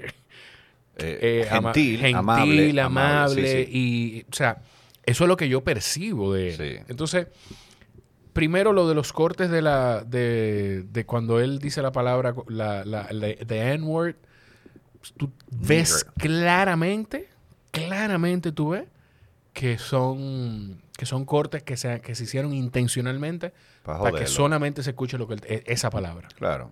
Y yo he escuchado el contexto en el que él lo ha dicho antes, cuando él hace referencia a un ejecutivo de Netflix donde estaba diciendo, eh, no podemos utilizar esta palabra porque en el contexto, y que por decirlo así, Eh, el ejecutivo de Netflix sufrió, o sea, fue desvinculado, creo, algo así que él cuenta en la historia. Ajá. Y con lo otro, eh, yo nunca he estado de acuerdo, no he estado del todo de acuerdo, nunca no. En principio yo era de lo que decía, si los médicos dicen esto, eso, tenemos que entender que eso es el camino, porque ellos son los que estudiaron esto. Pero después de verdad me fui, fui entendiendo y diciendo, óyeme, ¿por qué no nos dicen de sala coge sol? suplementate, Sí, eso- aliméntate bien, haz ejercicio, porque estamos en esta vaina. Sí. Entonces me hizo cuestionar muchas cosas y a través de él yo he aprendido otras tantas y entiendo incluso que en una conversación tú puedes decir algo que, que quizá no va alineado o no es del todo eh, probado por la ciencia, pero es una conversación lo que tú estás teniendo. Ajá. Y no fue que yo me, que, que él te dijo, Carlos, tú que eres comediante de stand-up, ¿qué tú piensas de esta vacuna? Fue un tipo que trabajó con las patentes del proceso de, del tipo de vacuna de mRNA y otro médico. O sea, son especialistas con publicaciones Claro. que él llevó. Entonces, yo lo respaldo en todo ese proceso. Bien. man, ¿Tuviste la reacción de él? De, del video después de, del- de cuando le hicieron, les- lo quisieron poner como un racista. Sí, o sea, sí. o sea, Él salió y él lo dijo. Yo creo una. esa esa es una de las cosas más chulas que él tiene, que la gente lo conoce y él es muy claro. Y fue yo creo que una de las cosas que pasó con Louis C.K. El, el Me Too le pasó a, a Louis C.K. porque él se, se, eh, agarraba empleados de sus producciones cinematográficas, eh, empleadas, y le preguntaba si él podía masturbarse frente a ella. Entonces ella le decía que sí y después fue porque ella le decía que sí porque ella tenía miedo a que si decía que no la cancelaran de ese trabajo. Y ahí fue entonces cuando sale el Me Too, dice, Luis C.K. me hizo eso. sí. Y, y yo creo que esa es la prueba perfecta de cuando tú eres sincero, que es lo que ha hecho Joe Rogan y fue lo que hizo Louis C.K. Louis C.K. dijo, tú sabes que a todo el mundo yo primero le pregunté, a nadie yo lo forcé. Exacto. Luego yo aprendí que cuando tú tengas una posición de poder es difícil decirte que no. Pero yo nunca lo hice con la intención de que ella se sienta incómoda. Yo a todo el mundo se lo pregunté. Claro. Y me decían que sí y yo lo hacía. Eso es lo que le gusta. Entonces, Joe Rogan hizo lo mismo. Joe Rogan hizo lo mismo. Miren, me grabaron las veces que yo he dicho esa palabra, es por esto y esto y esto. Lo lamento. Esto es lo que me gusta es sentarme a hablar con gente y ya. Lo- Bye bye. Y, y resulta que la gente dice, ok, perfecto, sigue trabajando. Ya, o sea, eso, eso fue todo. Y, y Eh, es- eso le va a quitar el trabajo a los relacionadores públicos y a los asesores de imagen. Porque di que, ay, que la gente sea sincera. la gente, no, espérate, porque tenemos que ponerte esta ropa, tenemos que dar Sí. una declaración de prensa, pero ahora tú agarras el celular y tú dices, loco, mira, se regó una vaina que no sé qué, lo siento, eh, nada, y, y jódanse. Y el que subió ese video, tu maldita madre, y se acabó. Y ya. Y la gente dice, coño, sí, es verdad, la gente sí jode. Cuando tú haces eso, todo está mucho mejor. Sí, sí, sí. Cuando tú le vas de frente a la cosa. Lo que pasa es que también depende de- del tipo de gente que tú eres. O sea, porque él le fue de frente a eso porque él debe- genuinamente eso es lo que él siente y eso es lo que él piensa. Y, y- y no lo hizo con ninguna mala intención. De hecho, él dice en el video, desde hace mucho tiempo, yo no, la, no lo ni siquiera en ese contexto le utilizó la palabra. Porque entendí que se podía malinterpretar. Claro. Y, pero un político, los políticos lo siguen preparando igualito. Yo me, yo, yo me pregunto cuál será eso de los políticos. O sea, ¿qué, qué será, qué, qué harán los políticos? O sea, Se en- ponen una corbata roja. se darán cuenta en algún momento de que, loco, ya deja ese discurso tan mega preparado y sincérate, loco. Sí. A mí me encantaría que eso pase porque yo de verdad odio la política en parte por eso, Por las poses. por las poses. Eh, loco, no, loco, no, no te la creo la pose y no te la quiero creer ni te la tengo que creer. Tú sabes que yo siento que estamos Sé cerca con, con, con este señor, estamos un poquito cerca. Bueno, Con Abinader. estamos, estamos menos lejos. Yo creo que Abinader, si Abinader lo dejaran solo, él fuera mucho más sincero. Seguro. Pero él tiene que tener un séquito detrás diciendo, señor presidente, no, espérese, no podemos decirlo así. Y él tiene que estar seguro diciendo, y que, pero, loco, pero, ¿Por qué no? pero vamos a decir la vaina. Y tiene 32 gente. Que no, que espérese, que tenemos un encargado de prensa y un encargado de no sé qué y un encargado de imagen presidencial. Sí. Y al final él, él tiene que decir, "Ah, mira, está bien, está bien, háganlo. Escriban la vaina. esa, ¿Qué es lo que tengo que decir? Yo me- lo visualizo tal cual, loco. sí, sí, sí, sí. sí. Eh, O sea, que, que yo tenía, tenía Eh, también eh, eso. Dame este, este dime. ejemplo antes de que ya me estoy emborrachando. Ese, ese wiki me está dando en la madre. Yo lo sentí también. Ese wiki me llegó directo al alma. Eh, eh, Mando a buscar los platanitos de limón y chili. mierda, yo creo que sí. Sí, déjame decir que es me lo pasen, por favor. Sigue diciendo. Ok. Eh, le quiero dar, eh, eh, quiero hablar ahora. Wow, loco. No sé si ahora va a hablar el alcohol, pero eh, la ex primera dama, ex vicepresidente eh, Margarita Cedeño, eh, cometió una estupidez realmente. Yo se lo voy a decir. Y fue cuando el ministro de Educación dijo que las perritas eh, Patria, Minerva y María. Teresa. Y ella, eso es, eso es un insulto para la... Y yo escribí de eso en Instagram. Yo lo dije. Yo, no- yo dije, tú sabes qué, a lo, a lo del PLD, incluyendo a Margarita, que utilizaron eso para hacer política, ustedes son todo uno estúpido. Porque con eso no se hace política. Por Dios. O sea, de verdad. Y primero, eso demuestra la cultura tan anti-mascotas que tenemos nosotros como re- en República Dominicana. Sí. De que el hecho de que tú a unas perritas les pongas el nombre de las hermanas Mirabal, ya tú consideras que eso es un insulto a la hermana Mirabal. ¿Y por qué?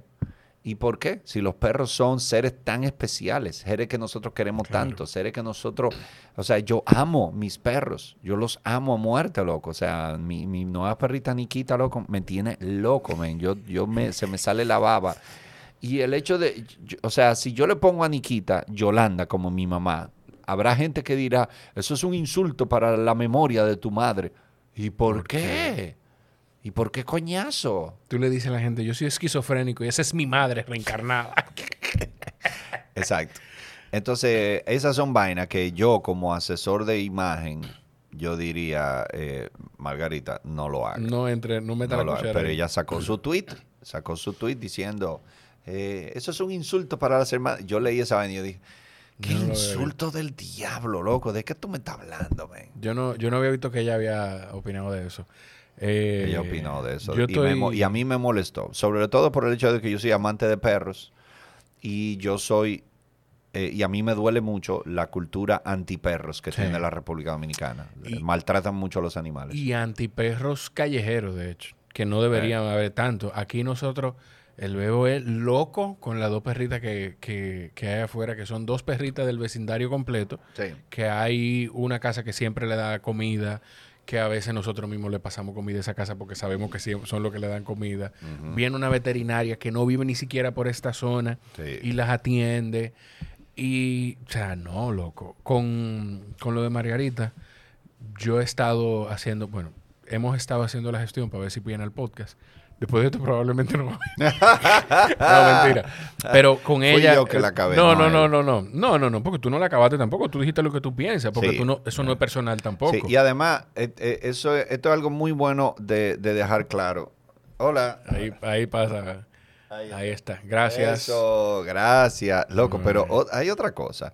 Si tú quieres que uno pique en el podcast algo, no traiga algo Cosa crujiente. que va a sonar más que nuestra voz, yo creo. Esto es riquísimo. Riquísimo. ah, Platanito tiene que tener cocaína. loco. Mira, diablo. Aquí este, este video me va a encantar porque en YouTube hemos hablado de muerte de, de figuras importantes, de abuso, de masturbación pública y de drogas ahora. O sea que esto, esto es un video pi- eh, de verdad para toda la familia. Que lo que te iba a decir Sigue dándome whisky con cerveza. Con... Y café. Entonces el café te pone a hablar mucho Sí, y le mete la cerveza y el whisky. para liberarte. Todo se derrumbó. con... Tú sabes que yo estoy viendo eso mucho, que, que el- tan- la gente, o sea, que lo- la oposición, y digo la oposición porque es la oposición, están queriendo hacer política con todo. Todo. Me harta. Mierda. Entonces, loco, Vale. Está bueno. estamos conversando. No debemos de comer platanito mientras conversamos, loco. Dale, dale, cuéntame. Eso, eso de... Mm. Pero no solo eso, sino que son vainas que te dan ganas de decirle, cállese la boca. Porque son vainas que tú dices, men, ustedes acaban de pasar 16 años en el poder. ¿Por qué usted está criticando algo que usted pudo resolver en 16 fucking años? Toda la oposición ha pas- pasó 16 años en el poder, porque el PLD, la Fuerza del Pueblo, son los PLDistas que salieron del PLD Ajá. detrás de Leonel. Muy bien, qué bueno. y el PRD estuvo en el poder junto con el PLD. O sea, todo el que está en oposición ahora, Ajá. fuera de los partidos minoritarios, estuvo en el poder 16 años. Entonces ahora tú estás hablando de cosas que tú dices, ¿por qué este gobierno no lo resuelve así en dos años? Ajá, y tú que tenías 16, ¿por qué tú no lo resolviste? Esa vaina a mí me hierve la sangre, y te lo voy a decir en serio. Eso a mí me hierve la sangre, y lo único que te dan ganas de decirle como ser humano consciente, inteligente, es cállese la boca. Porque tú sabes que hay diferentes calles. O sea, donde tú dices, men, ya cállate, loco. Es como, hablando disparate, cállate. Bájale algo, pero cuando tú dices cállese, eh, porque tú te prende adentro. Hermano, pero cállese, coño, ¿qué es lo que te está hablando mierda? Así con los dientes juntos, así, pero cállese, coño, pero. Eso, ese tipo de calles es que te dan ganas de decirle a esos tigres. Yo lo sentí así. Y a propósito de que tú dices los dos años, a mí me pasó con. ¿Qué vaina? Ahora soy yo que voy a hablar de, de- Doña Margarita. Oh. Esto es de manera constructiva. Pero a mí me pasó que cuando ella hizo el video lanzando su campaña, todo iba muy bien. A mí no me encantó el video, pero el mensaje iba muy bien hasta que dijo que en este proceso habían destruido. ¿Tú cómo tú destruyes en o, o cómo tú no cómo tú dañas en tres meses lo que se hizo en todo en, en ese periodo de tiempo? O sea, si hay algo que no está funcionando, porque probablemente el partido que usted representa lo dejó de esa manera. Entonces, conchole, es como, de verdad, y mira, yo tengo, creo que he establecido una buena relación con personas que trabajan ahí y, me he tomado incluso la libertad de en, en un momento llamarlo y decirle, mira fulano, conchole, yo creo que dentro de la cosa que está diciendo la doña, esto no la se ve muy bien, con todo el cariño del mundo. No con ella, porque no la conozco, y de hecho me parece una, una político con muy buena intención. Yo creo que ella está atrapada como dentro de, dentro de esa estructura, pero, pero no, o sea, por Dios, hay, hay, ay, hay una cantidad de cosas que, que, que yo no sé. Eh, ay, Dios mío, había otra cosa que yo te iba a decir de eso mismo. Está Se picante esta vaina, ¿eh? Sí, sí, sí, eso es lo bueno. Pica, sí. Eso, eso es lo bueno. Mira, se me olvidó lo otro que yo te iba a decir. que el Carlos, picante mismo. pica cuando entra y cuando sale. Yo lo aprendí con unos jalapeños. En un sitio de comida mexicana que había en, en la Churchill, ahí al lado de la pizzería. Como en ese espacio. ¿Cómo se llamaba ese sitio? Eh, bueno, no me acuerdo. Pero un- había un sitio ahí como de comida mexicana. Bueno, no, yo no me acuerdo. Pero ahí lo aprendí. Virgin me dijo, mi madrastra me dijo, bueno, la palabra es muy pe- pe- pesada. Pe- Bueno, Virgin me dijo eh, que le gusta el picante también. Y me dijo, ten cuidado. que tú, bueno, no, eso me lo a ella le gusta el picante. A mi papá fue que me dijo, Eh. cuando, tú- cuando salga que va a estar bueno ese jalapeño. ¿Cuándo, ¿Cuándo va a salir este episodio? Eh, si tú dices algo que tú necesitas o que tú quieres que, que se salga, te lo publicamos antes, pero lo tengo programado para dentro de dos semanas. Tengo uno el lunes, otro el otro lunes, y después entonces sale, sale este. ¿Por qué? Porque este jueves que viene yo estoy en escenario 360 con Alex Costa. Ah, no, yo hago este corte y lo subo a Instagram. Ah, bueno, está bien. Y él es tipo muy gracioso. Y un día estaba cenando con él y entonces, no, el picante, loco. Él le encanta el picante, yo me acuerdo. Y entonces él dice, él dice, no, yo lo que hago es cuando como picante, yo después de postre un helado. Entonces cuando estoy en el baño sufriendo, yo digo, tranquilo, que por ahí viene el helado.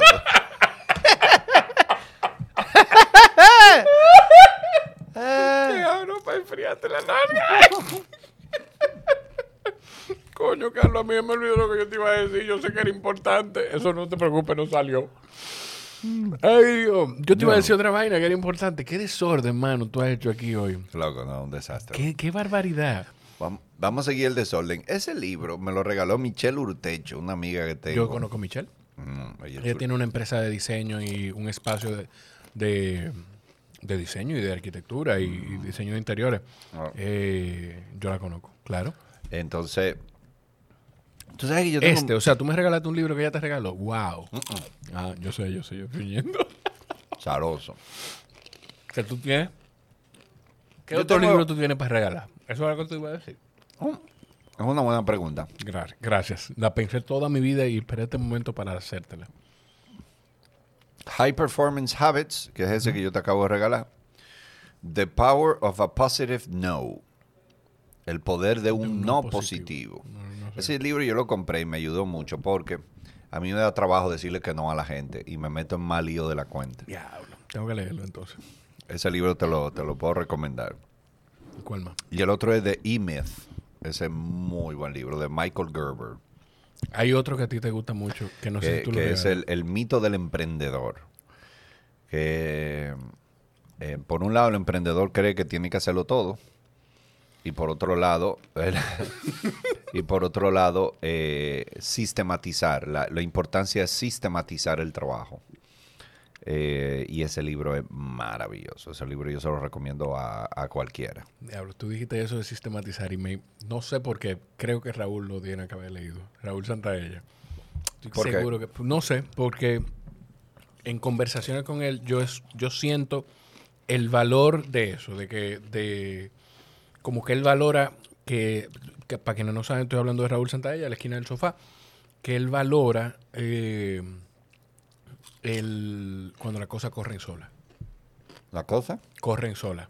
O sea, él valora, eh, valora los procesos, pero valora también cuando tú puedes e- eficientizar tu tiempo, que al final es eso. El tema de sistematizar el poder tiene, o sea, el impacto que tiene eficientizar tu tiempo. No, a- así lo percibo. Entonces, por eso, por eso creo eso. Hay otro libro que tú, que tú has mencionado mucho, que no me acuerdo ahora cómo se llama. Hace, que de hecho en el proceso de pandemia lo compartiste y hablaste de ese libro específicamente en un live. Un libro que tú recomendarías. Creo que tiene que ver con, con- con manejo de finanzas, no sé, no me acuerdo. ¿Tú, tú te vas a acordar, porque es que yo estoy seguro, No. porque parece que tiene un, tuvo un impacto en ti porque tú lo, tú lo dices mucho. Entre los libros que yo tengo guardados para mis hijos son El Padre Rico, Padre Pobre. Es un libro que se, es un bestseller y tiene muy buenas enseñanzas porque es muy básica la enseñanza, pero para mí la enseñanza básica es muy importante porque es como, sí, hay mucho detalle por arriba, de lo- con lo cual, pero si tú haces esto básico, Sí. y yo me interesa que mis hijos aprendan lo básico. Y lo básico es, tiene que tratar de tener más activo que pasivo. Y, y entonces, por lo tanto, y a partir de ahí ese libro me hizo empezar a buscar más activos que pasivos.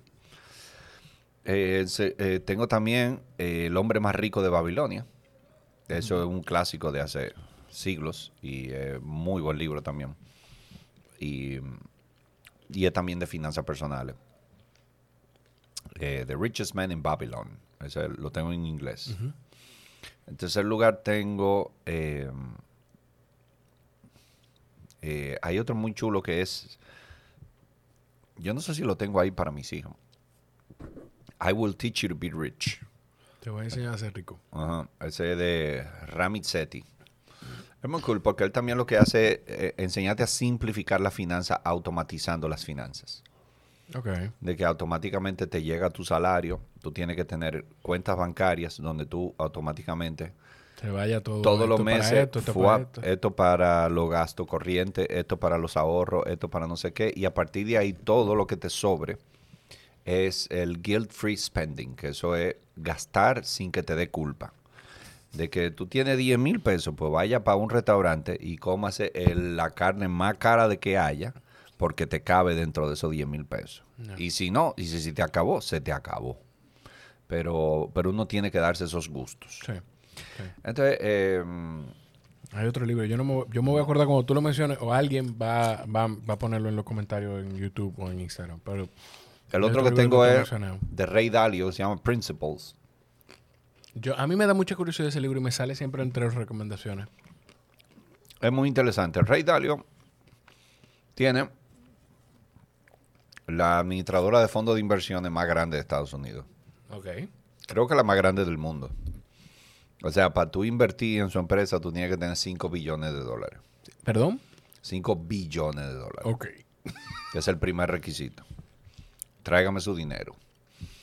Y él desarrolló, el, el caso de él es muy interesante porque él desarrolló en los años 70, él tuvo un fracaso de que él dijo, la bolsa de valores va a caer por tal y tal razón, y no cayó. Y el tipo fracasó y tuvo que volver a la casa de sus padres y todo, o sea, le fue mal. Entonces, a partir de ahí, a él lo que le interesó fue no solamente eh, que él se equivocó, sino por qué me equivoqué.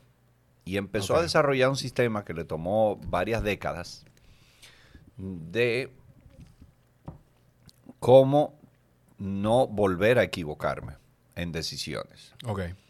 Entonces ahí está la, el- la- la verdad radical, donde nadie guarda nada en su empresa. Nadie, o sea, él puede contratar a una muchachita universitaria de 22 años y él que tiene 70 años, ella le puede decir, usted es un estúpido, porque ¿cómo a usted se le ocurre esa vaina?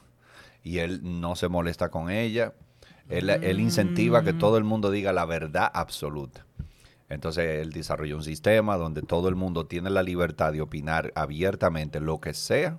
Y entonces se hace una métrica de esas opiniones y a partir de ahí dicen, bueno, la mayoría dice tal cosa, no vamos por ahí. Y ha sido como la única, el único fondo de inversión que ha tenido retorno positivo todos los años, Wow. incluyendo los años de crisis. ¿Tú, tú, tú recuerdas en qué momento fue que tú encontraste ese amor por la lectura? Porque de pequeño es como bien difícil. Para mí, era, a mí era castigarme ponerme a leer. Pero Ajá. hace unos años yo encontré, eh, bueno, es un, hace, hace un poquito más de un año, conchole, yo como que conecté y de verdad me duele cuando no puedo sentarme a leer un poquito un día. Yo creo que eso fue en la universidad, yo estudié Derecho. Sí. Había como una pequeña competencia, a ver quién era más intelectual que todos. Ok. Y eso era sin Instagram, ya Eso usted sabe. quién tiene más cultura general, quién sabe más de historia, quién no sé qué. Por eso que yo soy un fiel creyente de la, de la, de la frase de que tú eres el, el- el- tú eres un porcentaje de las cinco personas que te rodean. Sí. Entonces una, una media de las cinco personas que te rodean. Yo soy muy creyente de que, loco, este tipo es un vago. Él no tiene aspiraciones en la vida. Si este es tu pana full con el que tú te pasas el día entero, sin querer tú vas a terminar siendo un vago que no va a tener ninguna aspiración en la vida.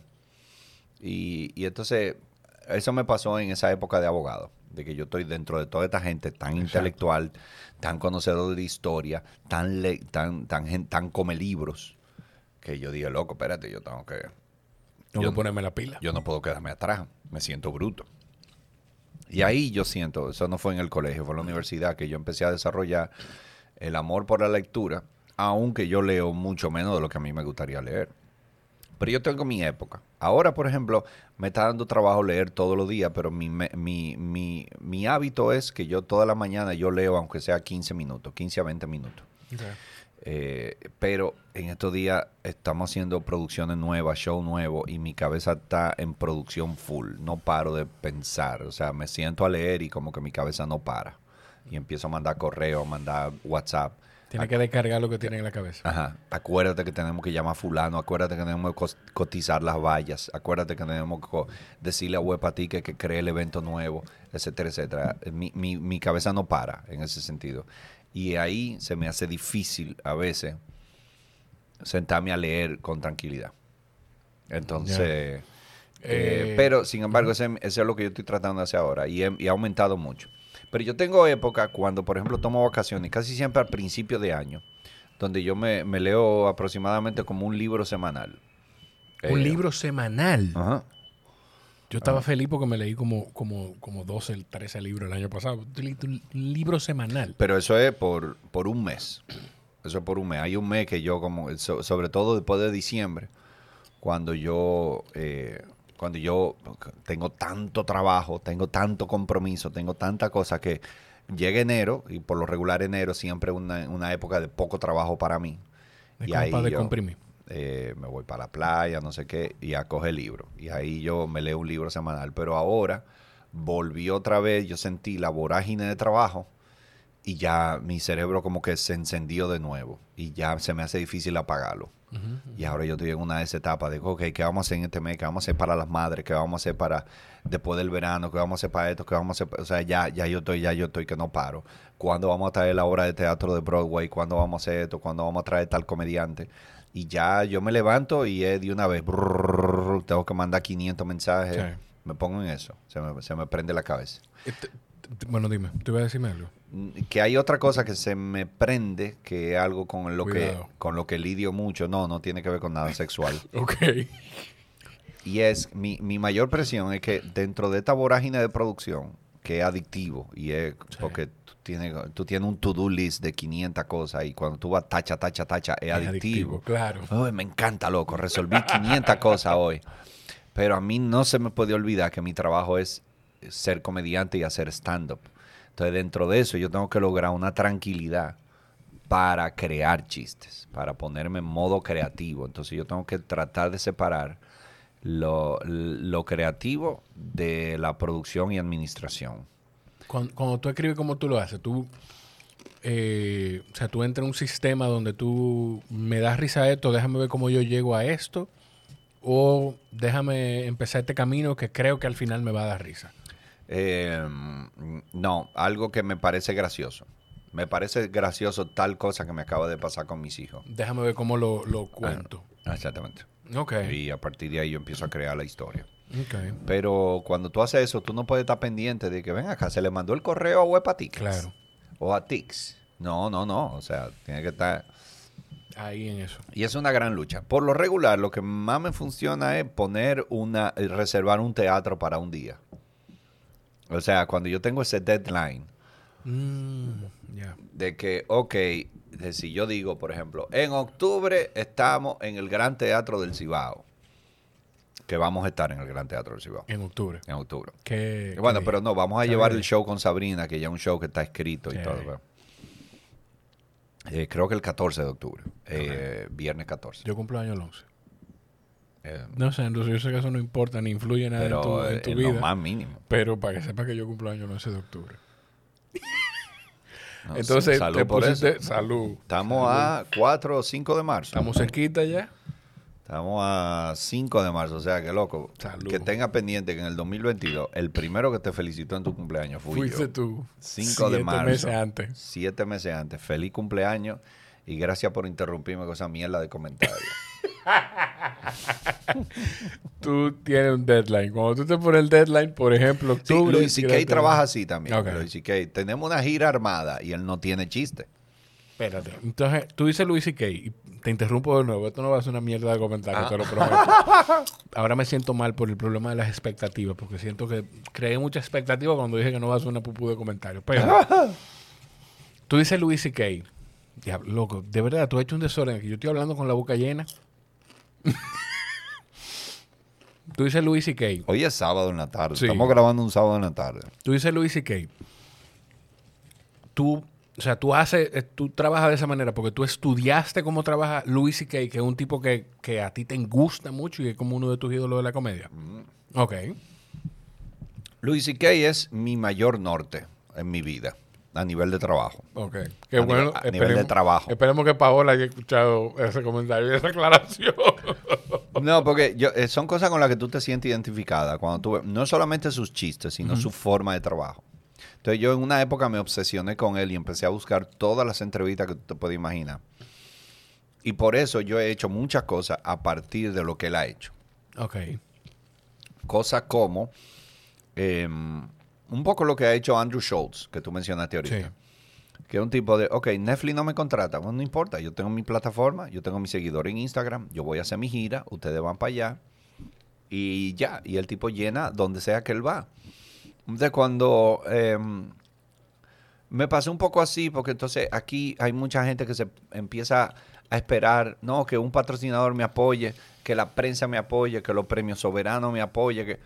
No, ya sal, loco, y hazlo tú. Gran vaina que no te apoyen, men. Gran vaina. Sal y hazlo tú. Entonces, Louis C.K., eh, no sé si fue en el año 2012, 2011 o algo así, que el tipo dijo, eh, fue el primer comediante que dijo, mi show lo pueden comprar en mi página web, vale 5 dólares. Por favor, no lo pirateen. Por favor, no lo, lo puso así mismo. Lo puedes piratear, please, no lo haga. Ahí lo puse así mismo en un texto. Y entonces, él, eh, en ese entonces tú nada más podías comprar los shows por Amazon o, o, o Barnes Noble, cosas así. Un DVD. Ah, el DVD te vale 10, 12, 15 dólares. A ti te sale más caro y yo gano menos dinero porque de esos 15 dólares a mí me dan uno o me dan dos. Pero si tú me das 5 dólares a mí, los 5 dólares me los gano yo y tú pagas menos dinero. Preparó su página web, manda un correo diciendo, la página web me costó tantos miles de dólares, el bando de ancha tantos miles de dólares, tanto no, tanto lo otro. Y entonces después dijo, ok, empezó la venta. Se ganó como un millón y pico de dólares en una semana. Sí. Y entonces, y él te puso todo lo que él gastó y todo lo que entró y dice, me gané tanto, muchas gracias. Se ganó unos cuartos. El a partir de ahí, todos los comediantes dicen, mi show está disponible en mi página web por 5 dólares. Sí. Todo el mundo. O sea, él fue el, el, el, el trendsetter. Él Sí. fue el que trilló el camino. Sí. Al año, el tipo dice, mis boletas están en mi página web solamente. Nadie puede entrar a Ticketmaster, a, a lo que sea. Eh, a- a- que eh, Ticketmaster es como el rey. Sí, Pero hay taquillas hay taquillas que te valen 120, 150 dólares. Y él dice, loco, a mí, ya al final yo me gano lo mismo. Entonces, ¿sabes que Yo voy a hacer, todas las taquillas son a 45 dólares en cualquier asiento de cualquier teatro de cualquier ciudad. Te quieres sentar en la primera fila, son 45 dólares. Te quieres sentar en la última, son 45 dólares. Y se acabó. Yo gano más y tú pagas menos. En una semana se ganó 4 millones de dólares. Claro, ya él tenía una comunidad creada. Claro. Tiene una comunidad muy grande creada. Pero a mí ese, es, eh, eh, eh, ese modelo de trabajar directamente con tus fans es para mí mi mayor aspiración. Es lo que a mí más me gusta. No es una aspiración porque ya yo lo he logrado. No en esa medida. Obviamente, no me he ganado 4 millones de dólares. No, no, no. Yo sé que tú, que tú no has llegado a 4, pero 2.5, 3 millones de dólares por ahí anda. 3.8 para ser más exacto. 3.8, Sí, ok. cierto. Ay, Dios mío, algún día. Pero yo trabajo directo con mis fans y eso es algo que yo he hecho desde hace muchos años. Por eso cuando yo vi a Luis y que yo dije, uff, esto es lo que yo he hecho, pero quiero desarrollar. Yo quiero... Entonces llega un punto que aquí los comediantes o los artistas en general se van esperando a que te llamen los productores, a que te llamen las marcas, a que te llamen los premios, a que te llamen los periódicos. Pero llega un punto de tú dices, men, pero ya tenemos la tecnología para que tú como artista hable directo con tus fans. Claro. Y a mí hay muchos fans que me escriben diciendo, me pasó tal vaina con mi taquilla en DM de Instagram. Y hay veces que soy yo mismo que le Que le digo, resuelve. tú sabes que ve para allá. Yo sé que ya, eh, yo sé que ya tú la pagaste, tranquilo. Tú tienes, Emma, y tú compraste general, yo te regalo VIP. Ahí está, entra ahí. Y eso a la gente le encanta y a mí me encanta. A mí me encanta. A la gente dice, loco, me respondiste tú mismo. Qué ápero. Y me regalaste un upgrade a VIP. Loco, gracias. Tú sí eres chévere. Y sí, gracias, no, gracias a ti, porque que esa comunidad y tú en específico eres la fuente de mi trabajo. O sea, yo estoy feliz de comunicarme directamente contigo. Yo, yo, yo tenía una pregunta ahí que, que la saqué de Rogan y que es de esas preguntas que yo sé que voy a hacer en los próximos episodios que grabe. Pero yo creo que tú me las respondes o creo que tengo una sensación de dónde viene. Te voy a, voy a caer la pregunta ahora. Esa, esa forma de tú trabajar, aunque yo creo que tú eres un artista ya con de dimensiones masivas en este país. Estamos hablando de una isla donde hay, bueno, yo no me acuerdo la última vez que se hizo un censo, yo probablemente estaba en el colegio la última que se hizo un censo, pero aquí Sí. hay más de 10, 12 millones, aquí hay más de 12 millones de personas, seguro. Y, o sea, tú tienes en Instagram solamente tu comunidad de cuántas personas? 205 mil. 205 mil personas en Instagram. O sea, y, y llenas teatros.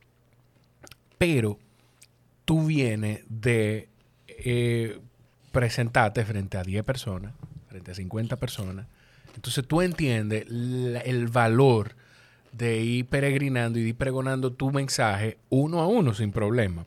Y la pregunta iba a ser, ese, yo la tenía anotada y yo dije, porque escucho a Rogan decir de que él tiene un círculo de amigos que esos amigos que han pasado por situaciones difíciles, que han tenido algún struggle, son, o sea, son buenas personas y son buenos profesionales.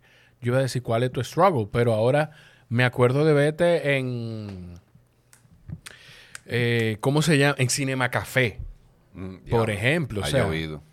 o sea, yo, yo mismo digo, pero ya yo sé cuál es el struggle de Carlos. Yo no sé si tú tienes algún otro, algún, algún, algo que te haya ayudado a valorar la posición en la que tú estás ahora y también a valorar ese uno a uno con tus fanáticos. Dos minutos para hacerte una maldita pregunta. Bueno, Pero dime. ¿Cuáles eh, ¿cuáles tú crees que son mis struggles? Mis, mis struggles son mis luchas, Sí, sí. mis dilemas.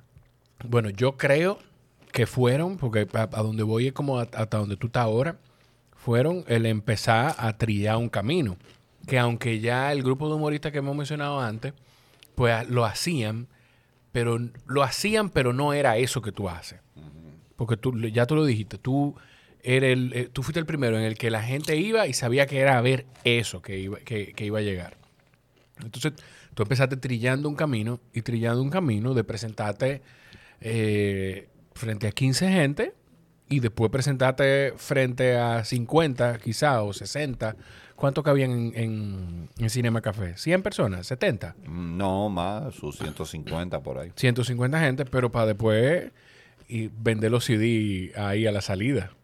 O sea, ¿qué más struggle que eso? Terminó un show para después tener a, a tu esposa o a alguien más de tu equipo, que tu equipo era tu familia, vendiendo tus discos. Pasar por el yo- struggle y- existencial de, de hacer una carrera y decir, esto no es lo que yo quiero. Esos son lo que yo veo de fuera. No sé si tú has tenido otros. Yo no sé si yo te puedo decir cuál es mi lucha. eh, mi lucha actual. Eh, yo sé que en aquel entonces. Yo sí me fajé en el sentido de, por ejemplo. En esa época yo era el primero que iba a casa de teatro con un. con un. eh, ¿Cómo se llama esta, esta carpeta como dura de madera que tiene un clip arriba y que tú le pones hoja? Con una...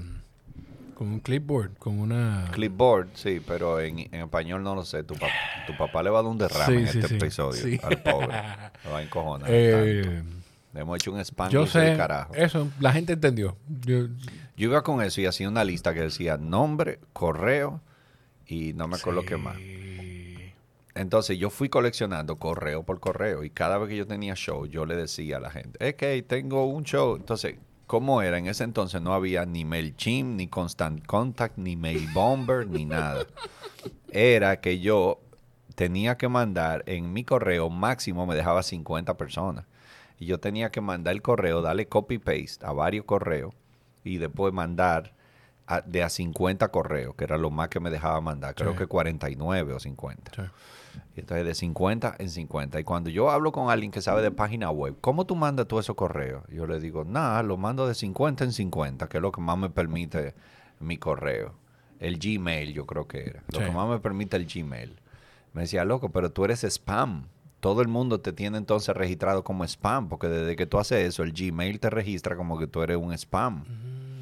Y yo, yo no sé, era lo, era Yo lo estoy único. haciendo lo que yo, con lo que yo tengo. es lo que- Y yo lo que llegué puedo. a recopilar miles de correos. Imagínate lo que era mandar de 50 en 50, cuando tú tienes miles de correos. Wow. O sea, era un trabajo de par de horas que yo me pasaba mandando correos. Tenemos show en casa de teatro este martes, que no sé qué, vaina. Eh, entonces, desde el principio yo siempre me di cuenta que los talentos dominicanos se preocupan de entrar a la televisión y de ahí de hacer relaciones con las marcas para hacer publicidad y de ahí si aparece un show o me invento algo, bueno, pues entonces eso que produzca dinero con el público. Yo no me preocupé de ningún medio y me preocupé de ninguna marca. Y yo siempre hice, la, mi única relación fue directa con el público. Entonces Sí. yo siempre mantuve ese calor con el público. Yo siempre respondía correo, yo siempre respondía mensajes, yo siempre contestaba las cosas en Twitter, luego en Facebook, luego en Instagram. Pero yo siempre tuve un contacto directo con el público. Luego yo he tenido ya asistentes, community manager, manager, todo el mundo que me ayudan a responder algunos de los mensajes porque son muchos, literalmente a veces no me da el tiempo. Eh, pero a mí me gusta a veces. Hay gente, no, tú no hagas eso, tú, tú- tú eres un artista. No, mi carrera desde el día uno se basó en el contacto directo con la gente. Por eso tú tienes una comunidad. Y yo creo que yo tengo una comunidad fiel que me apoya. Y a partir de ahí, eh, hubo, a, a mitad de camino, yo leí un artículo de un autor que se llama Kevin Kelly.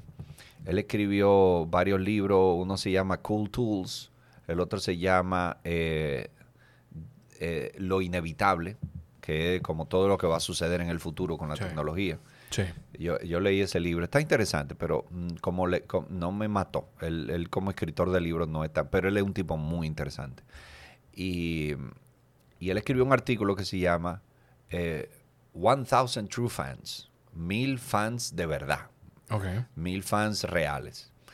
Y como él demuestra, como todo artista, si tiene mil fans de verdad, económicamente hablando, te hace una estructura económica de, mira, si tú tienes mil fans y tú haces tanto producto al año, ya sea tantas canciones o tanto show, tanto no sé qué, y tú logras que esos mil fans gasten tanto en ti, eso te da para ganar tanto al año y por lo tanto ya con eso tú no eres rico, pero tú vives y tú vives decente Vive de lo que te gusta. comparado en Estados Unidos, ¿verdad?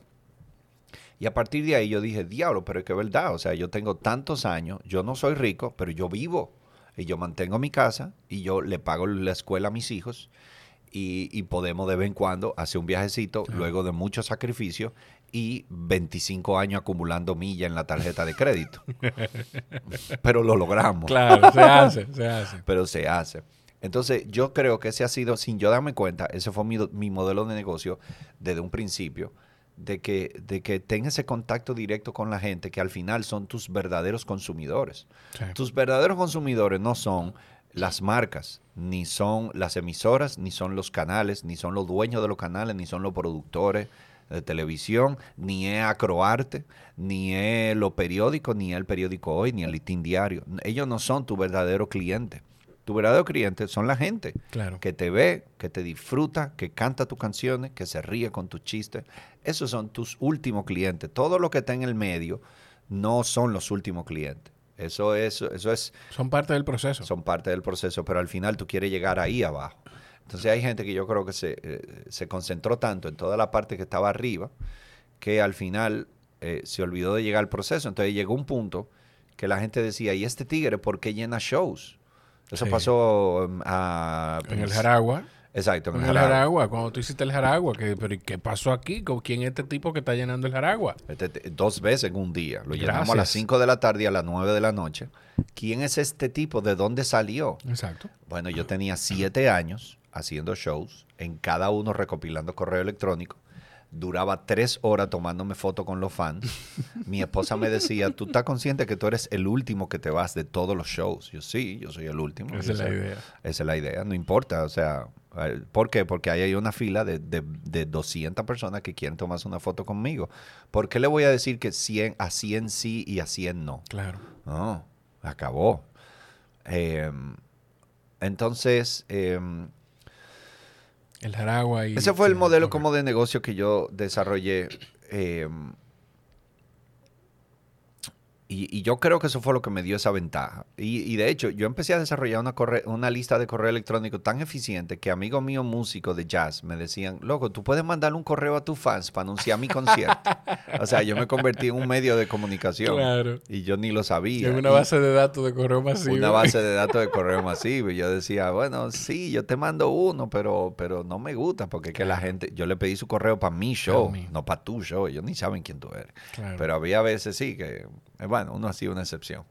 Tú, tú primero, eh, lo que pasa es que yo tengo como este, e- esta lluvia de cosas en la cabeza que no quiero dejar de preguntar y que me llegan. Y con un wiki arriba, dos Exacto. wiki y una cerveza, la cosa se complica. Eh, sobre eso que tú dices, ¿tú crees que, que el, el haber prestado atención a un poquito más allá del mar, a mirar fuera del país, a tener la, el privilegio, digámosle, de tener acceso a ver cómo funcionaba fuera de aquí ese negocio u otros, ¿tú crees que te, te fue lo que te hizo tener esa visión o te ayudó con algo? Sí, definitivamente. Desde el día uno, cuando yo empecé, eh, yo escuchaba una entrevista de Seinfeld. Seinfeld era mi única referencia en aquel entonces porque no había YouTube. Claro. Lo único que había era Seinfeld, la serie.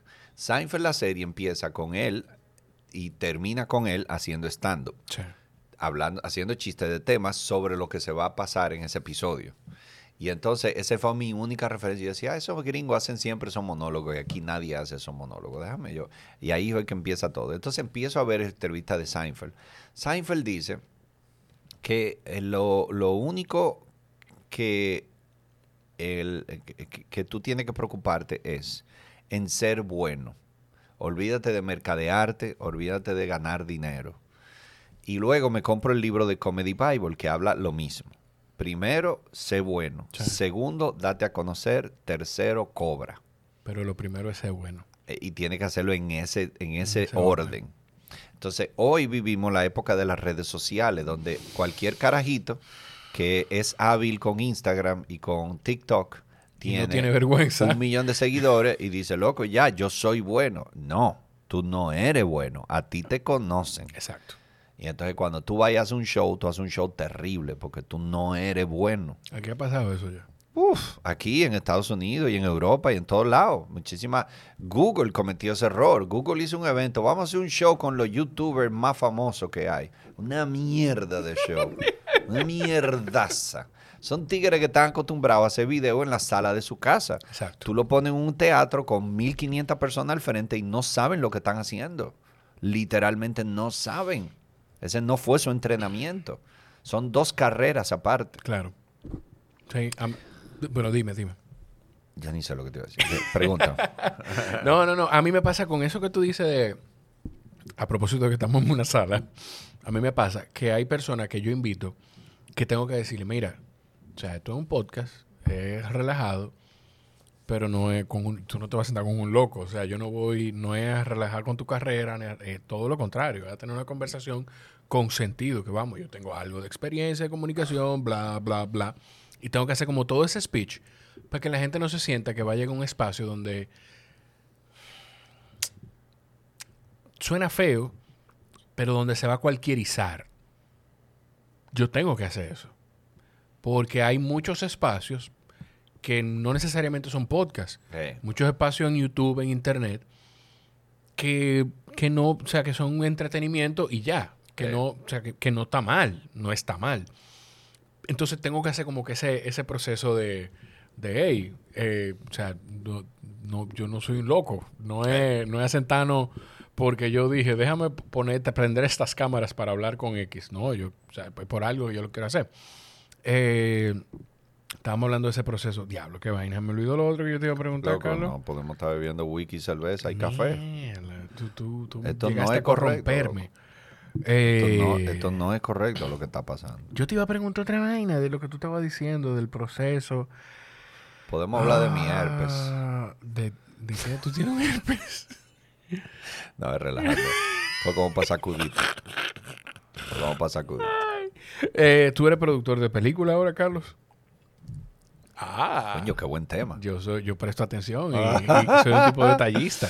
Sí, eso es parte de la producción, eso es parte de lo que me ha estado picando el, el- por adentro de, "Mm, está chulo esto. Estás produciendo tu película, ¿no? Estamos haciendo un documental ya, está prácticamente filmado todo eh, y ya estamos editando. Ya vimos el primer corte y, y la película creo que va a estar en fecha en, en, lo- en los cines de septiembre, octubre. Es una película documental, a mí el documental siempre me ha gustado, que va a hablar de, más que nada de lo que pasamos los comediantes en el COVID. Porque la comedia, tú tienes el ingrediente número uno de la comedia es el público. Sí. Y, y- y la velocidad de tus chistes es la risa del público. La gente se ríe mucho y tú bajas la velocidad para dejarlo riéndose. sí. La gente se ríe poco y tú aceleras para ver cómo conecta y engancha y sube la risa y vuelve y baja la velocidad. Es un baile. Tú O sea, estás la bailando con la gente. La risa es como la, como la tambora o la, la guira en el merengue. Exacto. Que decía, yo vi una entrevista, Wilfrido Vargas entrevistando a Juan Bosch. Yo no sabía que Wilfrido Vargas tuvo un programa de televisión. Brother, Sí, cool. se llamaba Con Wilfrido. Y Juan Bosch había dicho que, lo- que el guirero no era músico. Pero en esa entrevista dijo, lo que pasa es que el, el guiro marca la guira, marca el ritmo. Entonces la risa en el comediante para el, stand-up marca el ritmo del, del- Así del es. show. Hay, en un libro que yo, que yo siempre recomiendo mucho, se llama Step by Step to Stand Up Comedy, a los que quieren hacer comedia, de Greg Dean. Él dice eso, de, hablaba de la, una danza africana. Había alguien viendo la- a los bailarines y a los, y a, y a- y a los percusionistas. Y entonces la gente bailando. Entonces le dice, ¿cómo ustedes saben a qué ritmo tocar? Él dice, por la, por la velocidad a la que la gente baila. Y la gente dice, ¿cómo usted sabe a qué velocidad bailar? Por la velocidad a la que la ellos tocan. Entonces, uno se apoya al otro. Claro. Nadie es el líder. Entonces, Claro. en la comedia pasa eso. El- el- la velocidad la marcamos entre los dos. La velocidad de lo que yo voy haciendo. Entonces, en este proceso Entonces, de pandemia, Este proceso de pandemia te quitan el público, el ingrediente número uno. Y tú empiezas a hacer show por Zoom que todos odiamos a muerte. Esa vaina de yo, ok, gracias, buenas noches, apago la cámara y mi esposa me dice, ¿cómo te fue? Y yo digo, yo qué sé. Yo no sé. Yo no sé, loco. O sea, yo no sé. Yo estoy solo aquí con Nikita, la perrita, al, al lado de mí.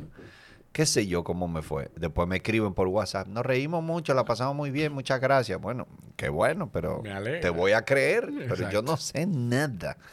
Entonces, ese, queremos reflejar un poco ese proceso, los inventos que hicimos, de que si cosa por Instagram, que si Sí. cosa por TikTok, que si cosa por YouTube. Y nada, y por ahí María se va. yo te iba a Eh, y- y entonces eh, estamos ya se llama nombre tentativo, el humor en tiempo de COVID, Ok. Eh, haciendo referencia al amor en tiempo de cólera de, De Gabriel García Márquez. Gabriel García Márquez. Eh, tú- ¿Fue difícil para ti? Porque aunque me imagino que no solo tú, sino todos los comediantes lo esperaban con ansia, el momento como de que empezara a abrirse todo, ¿fue difícil readaptarte? ¿Fue difícil no apelar a, a hacer chistes de COVID solamente y de, y de todo este proceso? ¿Cómo fue? No, no, no fue nada difícil. Fue muy ápero, de hecho. Fue algo que necesitábamos. Era algo que queríamos. El tema está en que fue muy incierto. La- la- la- el regreso fue muy interrumpido, porque regresamos, cerramos. Sí. Regresamos, cerramos. Eh, y luego, luego regresamos con miedo. Yo iba al comedy a cada rato más forrado que el diablo, con mascarilla, con no sé qué. Y cuando decían con ustedes, Carlos Sánchez, me quitaba la mascarilla. Y desde que decía, gracias, buenas noches, me ponía la mascarilla. Yo lo vi, eso es, es así. Entonces había, sí, no fue un proceso tan simple ni tan fácil, pero em, eh, yo, yo tuve mala suerte también, porque dentro de todo, uno tuve mala suerte hasta octubre. Yo sentí que ya en octubre 2021 fue como que ya, se, se le quitó el freno a esta vaina y ya yo, y, y yo di justo con el momento en que la gente estaba volviendo. Porque antes de eso, daba justo con el momento en que la gente se estaba trancando. Ok. Y, eh, en varias ocasiones me encojonó esa vaina. O sea, eh, era como que nosotros cuando planificamos un show por Zoom, eh, no sé si tú te acuerdas, a ver si me acuerdo, se llama. Sí. Se llama el show, a ver si me acuerdo. Ok, vamos a hacer el show por Zoom. Cuando sacamos el show por Zoom, estaba todo perfecto. Estaba todo el mundo haciendo show, todos los sitios abiertos. Y dijeron, bueno, pues para la fecha que entonces- Carlos Sánchez y- tiene el show, vamos eh, a abrir. Esa- y, y yo como que, mierda, ok, yo debería de estar yendo a los teatros y hacer show, pero eh, ya tenemos esta planificación, ya anunciamos la fecha, ya tenemos todo reservado, vamos a darle y le dimos. Entonces, nos fue mal. Entonces, como después me enteré que le fue mal a todos los artistas. Todos esos artistas que dijeron, vendimos un millón de boletas. Mentira. Eh, Nadie vendió esa vaina. Por lo menos aquí en Dominicana. es que el- aquí esa cultura no está todavía. No, no está. En un- haciendo mi diatura, anunciando eso, yo estoy con, me eh, coincido con Mozart La Para y el manager. Eh, ¿Y qué tú estás haciendo, Iván? Y entonces, no, ahora estamos haciendo un show virtual, Iván. Y él ahí estaba en el celular y dice, ah, bien, bien. Y después dice como por abajito, dice, si te va bien, tú eres el primero. Y siguió así. y, y siguió en el celular. Y yo dije, ¿eh? Espérate, ¿cómo así? Eh, empieza a decirme, muchacho, fulanito se deculó, fulanito se fue de narga, fulanito no ganó ni un peso, fulanito perdió tres mil dólares. Y yo dije, ay, padre amado, ahí fue- y yo le escribí a mi manager, él dije, loco, esta vaina no funciona, mano. Y efectivamente no funcionó. Entonces, ¿qué pasa? Decimos, ok, bueno, vamos a volver a los shows reales, volvemos a los shows reales y ahí cierra la economía. Y ya no estaban contratando. Eh, para el Día de las Madres del año 2021, Abinader eh, dice, si acá, nadie celebra el Día de las Madres, los casos están por las nubes, los hospitales están explotados. Abinader habla un día y al otro día me cancelaron siete shows, literalmente. Mierda. Y ahí, más nunca mi economía volvió a levantar hasta como por cuatro o cinco meses. Ahí yo tuve, en 20 años de carrera, los peores cuatro o cinco meses de mi carrera. ¿Qué? Que o sea, yo- ni siquiera comparado con, los, con el inicio. Ni siquiera comparado con el inicio. Pues yo tuve, en cinco meses yo me llegué a ganar como 30 mil pesos. ¿Qué? y, y, gas- y sacando de los ahorros que yo no te puedo explicar. Y yo entré- entonces decimos, vámonos a Estados Unidos a hacer una gira, saco la visa que me toma como un mes y pico el proceso, la visa de trabajo que ya se me había vencido. Saco la visa de trabajo que me cuesta varios miles de dólares. Y cuando digo, tenemos fecha en Estados Unidos, los casos en Estados Unidos están subiendo por la nube. Y ahí todo cierra en Estados Unidos. Es como que nosotros le estábamos cayendo atrás a lo malo. Eh, fue, fueron unos seis meses, ocho meses que coincidíamos con que nos tocaba todo lo malo. Estábamos planificando todo para justo el momento cuando se fuera a joder. Entonces, aquí estaba mejorando, pero yo tenía planes acá. que estaba eh, entonces, cuando ya yo iba para allá, acá se jodió y estos planes se cayeron. Bueno, pues vamos a volver a hacer planes aquí. Sí, pero aquí ya volvimos jodiendo. Claro. Y así mm, me pasé unos buenos meses que, loco, tenía mucho estrés. Eh, hasta que llegó octubre 2021 que hicimos esta gira que fue eh, la más exitosa que yo he hecho en mi carrera. Tú, Y a partir de ahí, ahora febrero, marzo, pues te- eh, tenemos una te- tenemos una serie de presentaciones en 360 que nos está yendo súper bien y estamos muy contentos. Eso te iba a decir, o sea, tú empezaste con 360 y me imagino, yo no lo sé, de verdad yo no lo sé, para quienes están viendo o escuchando, pero me imagino que empezaron tímidos y, ah, o sea, eh, tímidos no, conservadores.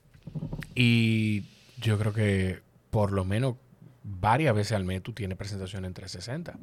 Eh, ahora, entonces, ¿qué pasa? Que nosotros hacemos estos shows con Sabrina Gómez como Sí. invitada especial. Que tengo que traer a Sabrina, no le he traído al podcast y lo he dicho varias veces y a ella le llegué a escribir en un Eh, momento. tiene que, tiene que comprarte una caja de vino. Sí. sí, sí, sí. En el último show dice mi asistente, dije, bueno, voy a comprar dos botellas de vino. Y yo dije, dos botellas, eso es mucho. Eh, yo dije, compra una, no sé qué. Digo yo, y entonces después discutiendo, está bien, compra las dos, pero yo estoy seguro que yo me voy a llevar vino para mi casa. Eso no se va a beber. Se acabaron, loco. Había que comprar tres botellas. Así que, Sabrina, te quiero. Borracha del diablo. Entonces, eh, hicimos estos show con Sabrina, pero entonces Sabrina tiene un proyecto con Alofoque, Sí. que ella está como en ese en esa transición de arrancar y eso. Y ella estaba dejando eh, Mañanas Latinas, que termina creo que la semana que viene. Wow, yo no sabía que ella, se, que iba a dejar mañana en latina. Ah, y necesitaba como un break. Ella estaba emocionalmente como un poco saturada. Claro. Eh, y, te- y tiene su podcast de los Gómez, que le ha ido muy bien. Que creo que es solo en Patreon. O sea, es Solo, solo, solo, en para Patreon. los eh, suscriptores de Patreon. Exacto. Entonces y la logré convencer de vamos a hacer esta semana que viene, vamos a hacer esta semana que viene. Y lo hicimos, pero ya llegó un punto que yo dije, ya Sabrina, hay que, hay que, hay que hacer como una chichigua, vamos a soltarla. Sí. Y entonces la... eh, y entonces yo tenía, pero yo sabía, yo decía, podemos seguir varias semanas más, la gente puede venir varias semanas más. Sí. Y yo sabía que sí, que se podía, pero eh, Sabrina, eh, di que Sabrina, eh, pero yo decía, eh, lo que yo quiero, yo de hace mucho tengo en mente hacer algo diferente toda la semana. O sea, cada show, que cada show sea diferente. ¿Cómo diablo yo logro eso? Eh, que sea que la gente vaya cualquier día. Que no es de que, ah, ya yo vi ese show. No, no. Tú no lo viste. Tú viste el de la semana pasada. Esta semana es diferente. Y en eso es que estamos ahora. A ver si ese, a ver si rebaño. A ver si rebaño se llama así porque es la mezcla de los chistes del COVID, de a ver si me acuerdo, y, Sí. e inmunidad de rebaño. Sí. Sea, mezclamos los dos, a ver si rebaño. Pero ¿qué pasa? Eso es el 40% del show. Sí. El 60% restante toda la semana es diferente. Porque tenemos un opening diferente, un invitado especial diferente. Y luego hacemos chiste de la noticia, que esa es la parte que más me emociona. Yeah. Entonces yo tengo ahora un grupo de jóvenes del comedy, del comedy club.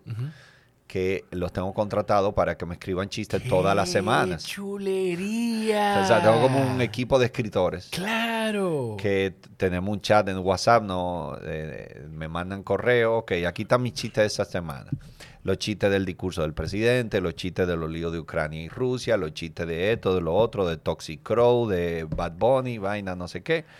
Y entonces yo después me siento, los leo todo, me, me quedo con lo que me gustan, quito lo que no me gustan. Y entonces me senté ahí el jueves pasado, frente a, a una cámara, en una silla. Ok, el presidente dio, pra, un chiste, otro chiste, con imágenes atrás en la pantalla. Y entonces, ¿Qué? sí, y loco, y quedó chulísimo. O sea, ¿tú usar ese material audiovisual en el show? Sí, O tú lo yo, estás- o yo sea, uso ese entonces, y ese segmento de las noticias lo subimos a YouTube, lo vamos a subir. ¡Mierda! O sea, viejo. Óyeme, yo, tú no- yo no sabía eso. Ajá. Y yo te, estaba, yo te iba a decir, yo cuando tú dijiste tengo unos chicos del comedy escribiéndome, yo dije, Carlos, te estoy viendo entrando en un verdadero late show, late night show que aquí no se ha hecho. O sea, ha habido esfuerzos muy interesantes y bonitos, pero de la forma arriesgada de cómo se debe hacer un late night, que ni siquiera en Estados Unidos se está haciendo así ya. Yo no lo he visto aquí. Y, o sea, y te iba a decir, Carlos, te estoy viendo entrando así mismo, arrancando un show con tu monólogo, con tu grupo de escritores y los chistes y viejo. O sea, eso está genial. Sí, eso, o sea, yo- gracias, gracias por eso. Ese, pues déjame decirte algo. Desde el año 2007, cuando yo estuve en Los Ángeles haciendo eh, clase de comedia, todos los comediantes en esa época, su meta máxima era tratar de conseguir un, eh, Un, un sitcom. un sitcom, una sitcom, serie de comedia o, com- o- night. o- o televisión, Sí. también cine, eh, pero mejor dicho, perdón, película, cine, no sé qué. Y algunos comediantes pensaban en un late night. No todos. La mayoría quería serie de comedia o cine. Película, sí. Y, y yo nunca me sentí identificado ni con serie de comedia ni con cine. Pero yo decía, loco, yo quiero ser David Letterman. Loco, yo quiero ser eh, Jay Leno. Jay Leno. Yo quiero ser Stephen Colbert. Yo quiero ser, a mí me gustaba mucho esa idea. Sí. Y ese, y ese pajarito yo siempre lo tengo aquí adentro, pero en la televisión actual no, como que yo no veía que existía la Sí. estructura. Porque además, eh, ningún ninguno no. Muy poco estudio de televisión dominicana están preparados para recibir público. Sí. Eh, pero entonces cuando yo estuve en Los Ángeles, yo me dediqué a ver programas. eh, eh, eso, esos programas, el Tonight Show, el- Sí. todas esas cosas. Las taquillas son gratis. Tú te metes en internet, tú dices Letterman, a todo el mundo, tú puedes ir para allá. Tú lo ves. Eh, incluso hay veces que ni siquiera tú pides taquilla, sino que tú vas y te pones en fila y dices, sí, sí, entra. Entonces tienen auditorio de Sí. 300, 400, 500 personas. Y entonces, y tú vas y ves el show gratis todos los días. Claro, son ciudades muy turísticas donde va mucha gente. Y dice, ay, qué cool, yo quiero ver a Letterman. Y entonces siempre hay una fila de tres cuadras para ver a Letterman. Eh, y entonces ahí yo veía. Y entonces me ponía a ver, uy, mira lo que está haciendo este tipo, el organizador. Mira las cámaras, lo que están haciendo. Mira esto, mira lo otro.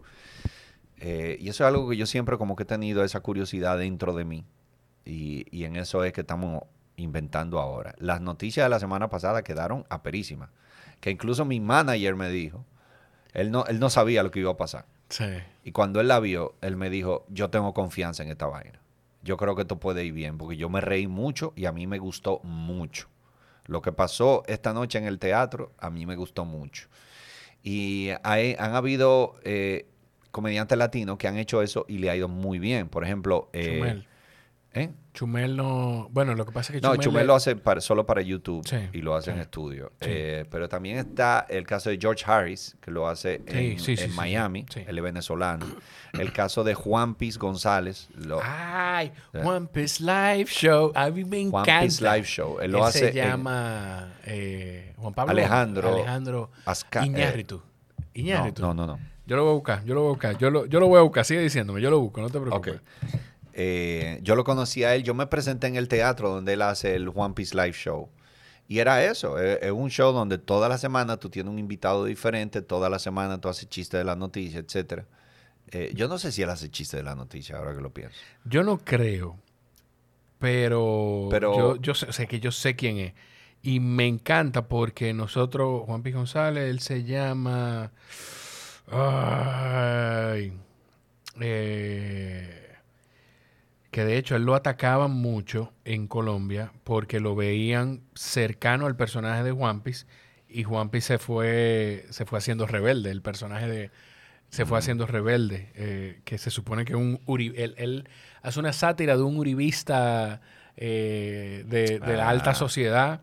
Eh, Dios mío. Del ¿cómo se presidente? Uribe. Sí, eh, no, o sea, de, de un seguidor del presidente Uribe, de un grupo de gente como del, del seguidor del presidente Uribe. Yo lo estoy buscando el nombre, lo estoy viendo aquí, pero no lo encuentro. Alejandro. Qué vaina. Bueno, qué vaina. Pero, pero sí, hay mucha gente que hace eso. Y tú estabas diciendo de eso. Eh, Esto, este es el momento más interesante del podcast. ay, ay, Sacó ay. hasta una cerveza el tipo. Alejandro. No es Alejandro Iñárritu, no, Alejandro.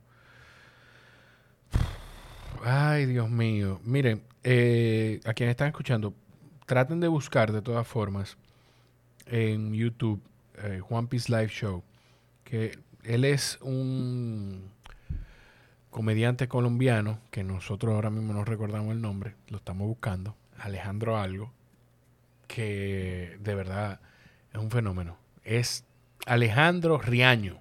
Riaño, ese mismo. Yo sabía que era por ahí, que tenía una Eh, pero tú dijiste. Iñárritu. Iñárritu, no sé por qué. Te mezclaste con el director mexicano. Ese, Alejandro Riaño. Eh. Eh, ¿Por qué estamos hablando de Alejandro Riaño? Eh, porque Por lo porque que lo que yo estoy haciendo ahora es un poco lo que él hace en, un- en el teatro, de, en el Fanny Mickey, en, en Bogotá. Yo, yo me presenté en ese teatro junto con los papás fritos, con Antonio Sanín y con Karim. Lindísimo ese teatro. Y él, y él se presenta ahí. Y yo siempre había tenido eso, o sea, que la gente venga para acá. Incluso nosotros lo que hicimos fue que simplificamos la boleta y le bajamos los precios. Nosotros teníamos Ok. boletas de 3.500 pesos y esa boleta la eliminamos Ok. eh, que, que sea más económica la boleta. Es- o sea, es una salida como ir al cine, un poquito más cara, pero es eso. O sea, así como tú vas todos los jueves a los estrenos del cine, tú puedes ir cualquier jueves a escenario 360 y te garantizamos que por lo menos la mitad del show es diferente a la semana pasada. Te vas a reír con chistes que tú nunca habías escuchado. Porque tú vas a tener los chistes de las noticias que pasaron en esta semana Sí. y tú vas a tener los chistes de los invitados especiales, los chistes de los openings especiales, y vas a tener, y luego vas a tener chistes de todos los, eh, to- de, de la pandemia, del. COVID, de todo lo que hemos pasado con el COVID, con la pandemia. Eh, lo- y no sé, yo estoy en eso ahora, estoy con el podcast, y Yo estoy con eso, y estoy con la película, y estoy con la clase de comedia, que también la vamos a sacar en la página web.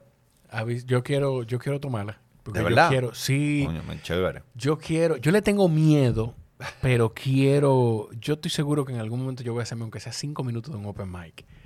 Y, y le Tú tengo, debes, tú debes. yo le tengo miedo porque tengo miedo a que me guste demasiado. Ay. A eso yo le tengo miedo, a, cogerle el, a ese rush de adrenalina, de pararte frente a un grupito de gente o un grupo de gente sin tú saber cómo va a salir. Sí. Yo le tengo te- pa- pavor a eso, pero no a que- hacerlo, sino a que me guste mucho. Sí, lo que pasa es que cuando la gente se ríe, Ay, eso es droga. es peor es que el like. Eso es droga full, loco. Sí, sí, o sea, sí. es súper adictivo. Mira, Y yo, yo, no... yo, yo te lo he dicho, que fue que yo no, que No, no, dime, dime, tú me lo has dicho. ya vamos para dos horas. No, yo no, yo no sé cuánto tiempo va a dar esto porque hemos hecho varias interrupciones, pero que yo sé que tú tienes un compromiso. Por eso te... Eh, Pero lo que pasa es que no me he terminado el wiki ni el agua. Perfecto, perfecto. No te yo, debe- yo ah, debería de mí a una o dos veces más antes de irme.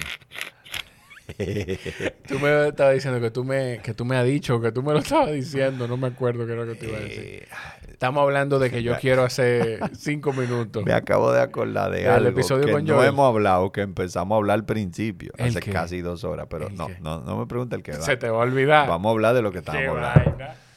Dime. Eh, ¿De qué íbamos a hablar ahora? Anda, el diablo. El wiki.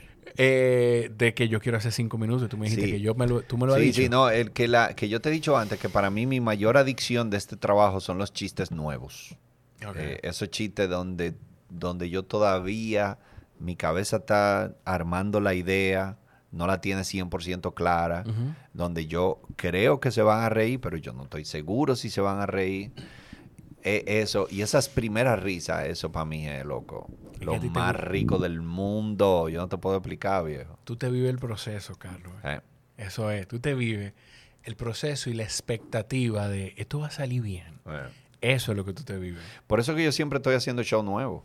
Porque Sí. que es- ese proceso yo de verdad lo disfruto mucho. Sí. Al principio yo tenía esa idea. ¿Qué pasa? Que mi esposa es del mundo del teatro. Sí. Entonces, en- eh, ella viene de, de- Ella hizo muchísimas obras teatrales cuando estaba en el colegio, en la universidad. Y entonces ella viene de ese mundo. En ese mundo, tú te aprendes un libreto, monta la obra, te aprendes los movimientos, la no sé qué, el personaje, todo, la escenografía, pum, y esa es la obra. Cuando se dice, eh, cuando se prenden esas luces por primera vez con un público al frente, esa es la obra. Puede cambiarle una cosita a otra, pero después llega un punto que tú dices, ya, la obra se montó Una máquina aceitada. es una máquina aceitada. Entonces, si dentro de cinco años tú dices, vamos a repetir, eh, qué sé yo, Secreto de Familia, fue una obra que yo hice. Ya nosotros sabemos lo que vamos a hacer. Ya fue con Luis José. No, con Karina. Con Karina, Karina. fue la productora, Karina, Karina, sí. Larrauri.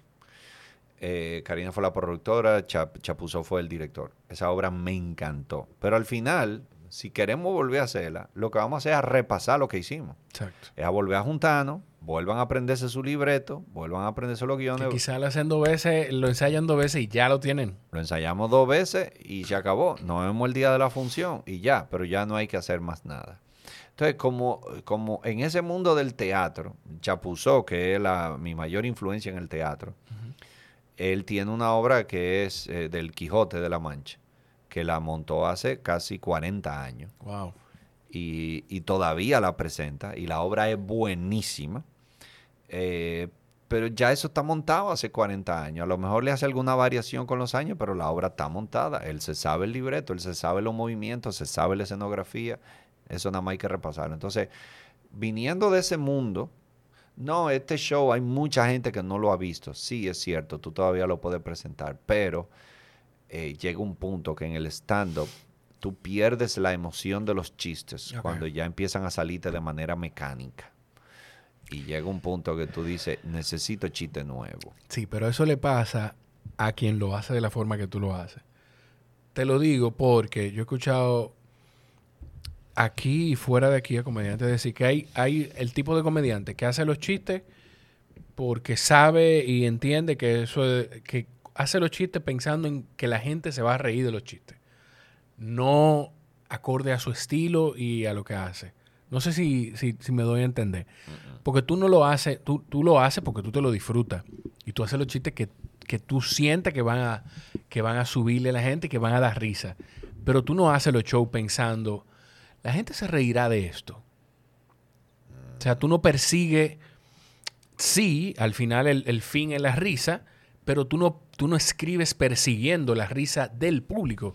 Porque tú no te sientes escribir frente al público. No. Tú no construyes la cosa pensando en si a la gente le va a gustar o no. Mm. Tú la construyes y punto, entendiendo que es un buen producto lo que tú estás haciendo. Ajá. Entonces, el comediante que piensa así, sí siente eso. Sí. Pero aquí y en todas partes del mundo hay comediante que, o sea, es como una, es como una, una maquinaria de, ok, esto, la gente se va a reír de esto, pues déjame montarme en esto. Ah, hay, un- aquí. hay un comediante que falleció, que es eh, puertorriqueño, que se llama Luis Raúl. Para mí, uno de los mejores de la historia de América Latina. Su hijo yo creo que hace televisión y radio. Eh, no sé si- eh, bueno, pero Era sí. una bestia, loco. El tigre era buenísimo. Era tan talentoso. Vigoró. ¿Eh? Luis Raúl Vigoró. No, ¿Será? No lo sé. Porque recuerdo, o sea, pero está bien, perdóname, sigue diciéndome. Eh, y él tenía un asistente.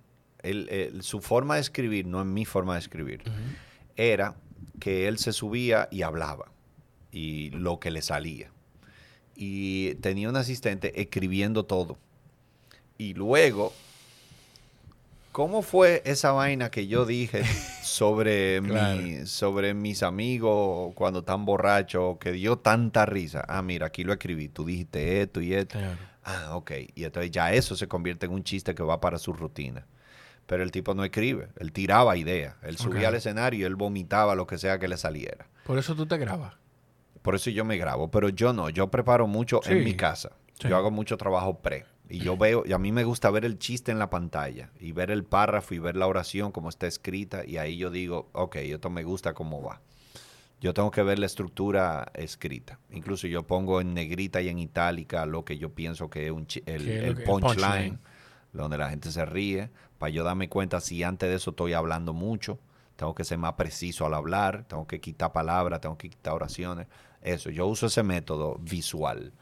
Y, mm, eh, pero ya luego llega un punto que ya ni me acuerdo de lo que dice esa hoja. Ya llega un punto que el chiste me sale solo. Y, y cuando un año después yo veo ese chiste, yo digo, ya, pues yo no hago ese chiste así. no es así que yo lo hago, claro. Exacto.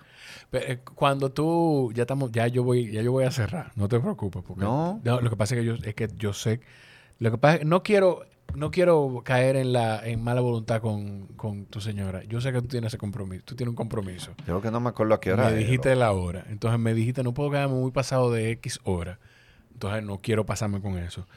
Eh. Ay, mira, me está mandando un mensaje, cariño. Oye, cuando tú. Mira, Karina también tengo que traerla al podcast. Empezamos esa conversación y no la, no la, no la he, no le, no lo hemos agendado. Cuando tú estás escribiendo, tú, ¿qué tiempo te toma desde que tú tienes ese primer chiste que tú dices, este es el beat? ¿Cómo, ¿Qué tanto tú, lo, tú le haces el, el trim? ¿Qué tanto tú lo, lo adecuas al final al, al final de la rutina. O sea, ¿qué tan diferente es a la primera vez que tú lo, que tú lo escribes a cuando tú lo llevas al escenario? No hay, no hay una, una respuesta precisa porque varía de chiste a chiste. Hay chistes que yo en la primera la tengo y hay chistes que tengo que buscarle la forma 10 veces. Tengo que buscarle la vuelta. Eh, hay chistes que me han dado trabajo. ¿Tú has visto el chiste, por ejemplo, un chiste que se viralizó mucho, que fue el de la energía nuclear? ¿Cuál es ese? No? De que estaban pensando poner una, una planta nuclear en República Dominicana. Yo le- Recuerdo esa premisa. Yo le dije a mi esposa, vámonos del país, eh, porque por los dos grandes accidentes que han habido, que fue el de Chernóbil y el de Japón, Sí. y ellos son todos organizados, pun- Sí. puntuales, ordenados, Sí. no sé qué. Aquí, si ponen una vaina de esa aquí, en dos semanas tú miras por Google Maps y aquí se va a ver agua nada más. Agua. Vamos a desaparecer, vamos a salir volando y así. Entonces por ahí me iba. Eh, ese chiste para mí fue una de mis mayores satisfacciones porque ese chiste yo no, o, o sea, el, yo recuerdo que el día que lo probé por primera vez que fue en Camden salió casi así mismo. Ok. Y, y cuando terminé yo dije, brother, esto está listo. O sea, primera vez que lo hago. Yo- esto está perfecto. lo- esto- eso casi nunca me pasa. Yo tengo que darle la vuelta a los chistes 10, 15, 20 veces. Y tengo que volver. Y yo, y yo con los chistes me vuelvo obsesivo compulsivo. Sí. Y yo voy al comedy, por ejemplo, el miércoles da risa y mi esposa va. Este chiste dio mucha risa, está perfecto. Yo, no, espérate. Y yo vuelvo jueves, viernes, sábado. Y después martes, miércoles, jueves, viernes, sábado. Y mi esposa, loco, que ya, que el chiste cuando yo lo vi funcionó. ready, y fue hace una semana y media. Suéltalo. No, porque espérate. Hay veces que yo me vuelvo medio. O sea, en los obsesivo. open mics, o sea, en, en- en esas, cuando tú subes, tú probablemente estás haciendo el delivery de una forma diferente para ver cómo funciona mejor.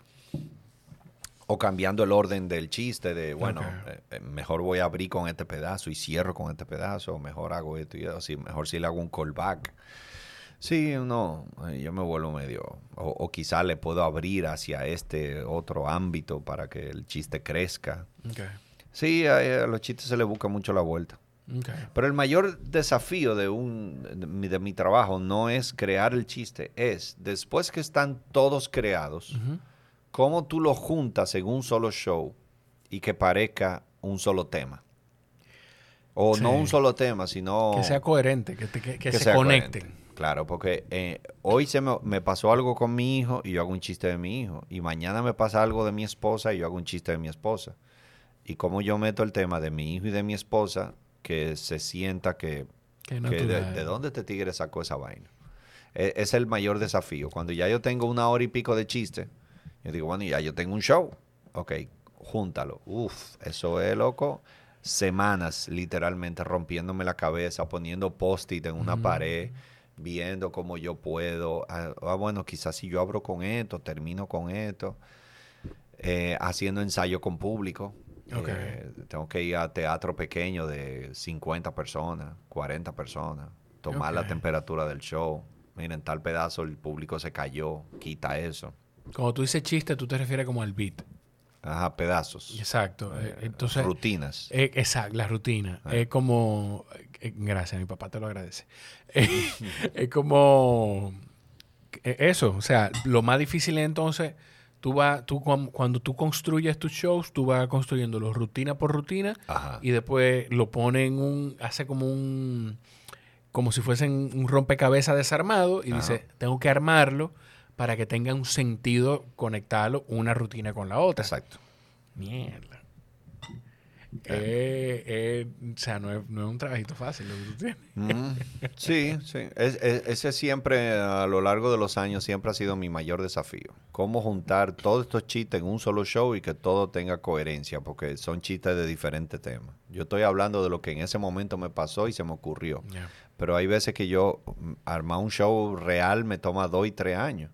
Entonces hay veces que yo estoy escribiendo un chiste que escribí en el 2019 Ujú. de- sobre mi hijo y luego otro chiste que escribí en el 2022 sobre mi esposa y cómo esas dos cosas que pasaron con tres años de diferencia caben en un solo show. Ahí, eh, ahí hay que, hay que fajarse, pa- para mí. Eh, hay algo que, que yo no quiero dejar de preguntarte. Tú hiciste un proceso. Yo no sé si esto fue un proceso o no. Ah, espérate, te dije Dime. que teníamos que hablar de algo. De Vamos a algo hablar que de lo, empezamos, que algo vamos- empezamos que, no, que no dijimos. Dime qué fue. lo del Coronavirus Challenge y el podcast. Pero Sí, bueno. sí, Ok, sí. pero dime tu pregunta, Ok. para que no se me olvide. Hay un proceso que tú... No sé si esto fue un proceso o no. Whisky. Sí. Eh, pero tú, tú tienes un número, no, no un número limitado, pero tú, aunque le das seguimiento a muchas personas en redes sociales, Ah, pero tú no sigues a todo, a todo el mundo. Qué buen tema. ¡Ey! Tú sabes que me escribió un idiota en estos días. Porque un idiota. No o sea, fuera de relajo. Si usted me está leyendo, eh, oyendo, usted es un idiota. Lo siento. Yo siempre tiendo a ser respetuoso al público, pero usted es un idiota. Respetuosamente, usted es un idiota. Usted es un idiotazo. Que me dijo que no es correcto que tanta gente me siga y yo siga a tan poca gente. Y el tipo me dio on follow por eso. Me dijo, voy a dejar de seguirte. Porque eso habla, Gracias. porque eso habla mal de ti. y yo ¿Qué, locura es esa? loco, ese, ese mensaje, yo se lo, se lo enseñé como a 20 amigos míos. Yo dije, ven a ver este idiota. Y ya después, ven a ver este idiota al otro día. Mira este idiota. O sea, qué vaina más sin sentido ni pie ni cabeza. mío. Como a mí me siguen 200 mil personas, él Sí. entiende que yo no, no debo de seguir a 100, que eso no es correcto. Que de hecho Instagram también, amigo, idiota. Bueno, amigo. Carlos, hay un límite de personas que se siguen en Instagram también. Ah, tú yo no sabes. sabía. Sí, tú, lo que pasa es que tú nunca vas a llegar a ese límite, pero hay un límite de gente ¿Y cuál que es el límite? Creo que es 5 mil personas. Creo, no lo Ah, sé. Pero tú no puedes ver, tú no puedes ver de 2000 personas lo que tú, lo que tú sigues. O sea, es imposible. Porque yo, yo entiendo por qué, yo creo que tú lo has dicho en otros lugares, pero por qué tú tienes, que de nuevo, que tú nada más sigas 100 personas, no quiere decir que esas sean las únicas. Porque de hecho, tú no me sigues a mis redes sociales y yo sé que tú me das algún seguimiento. Ajá. Yo sé que tú, hay, debe haber un grupo de personas que tú, aunque no la sigues, tú dices, déjame ver qué está fulano, o Ajá. sutaneja, Ajá. o X. ¿Por qué tú lo haces de Y esa hay veces que yo sigo gente por una época. Sí. Quiero, quiero conocer un poco su trabajo, su método de trabajo, y ya después de ahí le doy a un follow. ¿Por qué tú lo haces O hay veces manera? que le sigo siguiendo, pero le doy a mute. Hay mucha gente que yo sigo y lo tengo muteado y nadie lo sabe. Yo tengo gente así. Ajá, Exacto. Entonces, como ya, ya llegó un punto que ya yo conozco tu trabajo, me interesé, pero ya, no, no me interesa seguir recibiendo más información de tu trabajo. ¿Por qué, por qué tú, tú lo haces de esa forma? Porque yo le dedico demasiado tiempo a las redes sociales y yo necesito dedicarle menos tiempo a las redes sociales para concentrarme más en mi trabajo. Mi trabajo principal no son las redes sociales. Eh, mi trabajo principal es crear show, crear chistes y eso no se hace en las redes sociales. Eso no se hace chequeando lo que posteó fulanito en Instagram que se comió en el restaurante Pepperoni. Sí, Eso, eso no me da chiste, ni me dará. sí. Entonces, mi tiempo no debe de irse ahí. Y de hecho, ya se va mucho tiempo. Sí. Con, la, con la poca gente que yo sigo, ya se va mucho tiempo. Entonces, ya. Ya, y a muchos amigos se lo digo. ¿no? Entonces, yo, a quien más le presto atención, honestamente, bueno, algunos, algunos eh, cuentas de noticias, como el briefing, el snack. Me, me gusta esa forma de enterarme de lo que está pasando. Eh, algunas cuentas de médicos, de, de, no sé, de autores de libros, de nutricionistas. Eso me interesa. Algunos comediantes, no todos, pero algunos.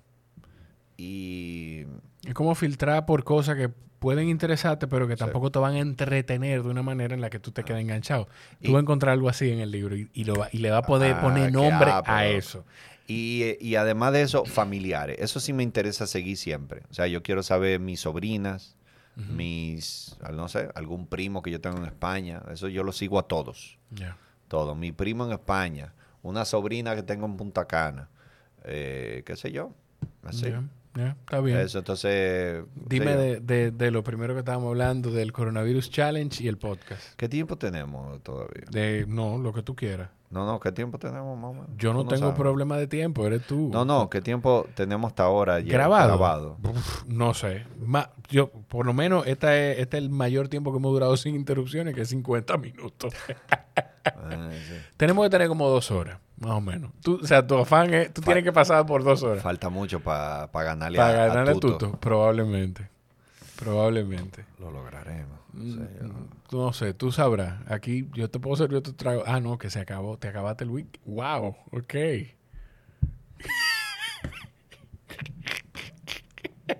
Y ahora agua. Ustedes oyeron el comentario de Carlos de, en el, del show, de decir, yo sé que me voy a llevar vino para la casa. Busquen el episodio de Carlos, del podcast de Así un Carlos Sánchez, con Joel López, que van a reír a propósito de ese comentario. Sí. y que está muy buena esa, esa, esa conversación de Carlos con Joel. Eh, bu- bueno, entonces la, la razón por la que se creó Asigún fue porque cuando empieza la pandemia, yo digo, yo voy a hacer un chiste todos los días por Instagram, porque mi trabajo es hacer reír a la gente. Ya yo no puedo ir a los escenarios. Eh, y yo sé que vienen tiempos de estrés. Sí. Entonces, yo le voy a hacer un chiste todos los días, aunque sea un chiste. Todas las noches, antes de acostarse, ustedes van a ver un chiste mío. Y pensando que nos íbamos a trancar un mes Sí. o dos semanas, Sí, sí, sí. loco, y, eh, Duramos casi dos años. ¿eh? yo, y yo grabé el Coronavirus Challenge 365, un año, y el reto mayor es que todos los días el chiste sea diferente. Sí. Eh, y no fue fácil eso. Pero ¿qué pasa? A mí me encantó. Y a mí me encantó que todos los días yo estaba creando contenido. Antes yo tenía miedo de crear contenido fijo. Durante la pandemia yo creé eh, la, la Píldora, por ejemplo, que fue un programa de Sí. YouTube. No me gustó. Lo, lo- lo cortamos en el episodio 10. Digo, bueno, vamos a una... Las temporadas por lo regular son de tres episodios. Ah, ok. Cuando íbamos por el 8, yo dije, lo vamos a dejar en el 10.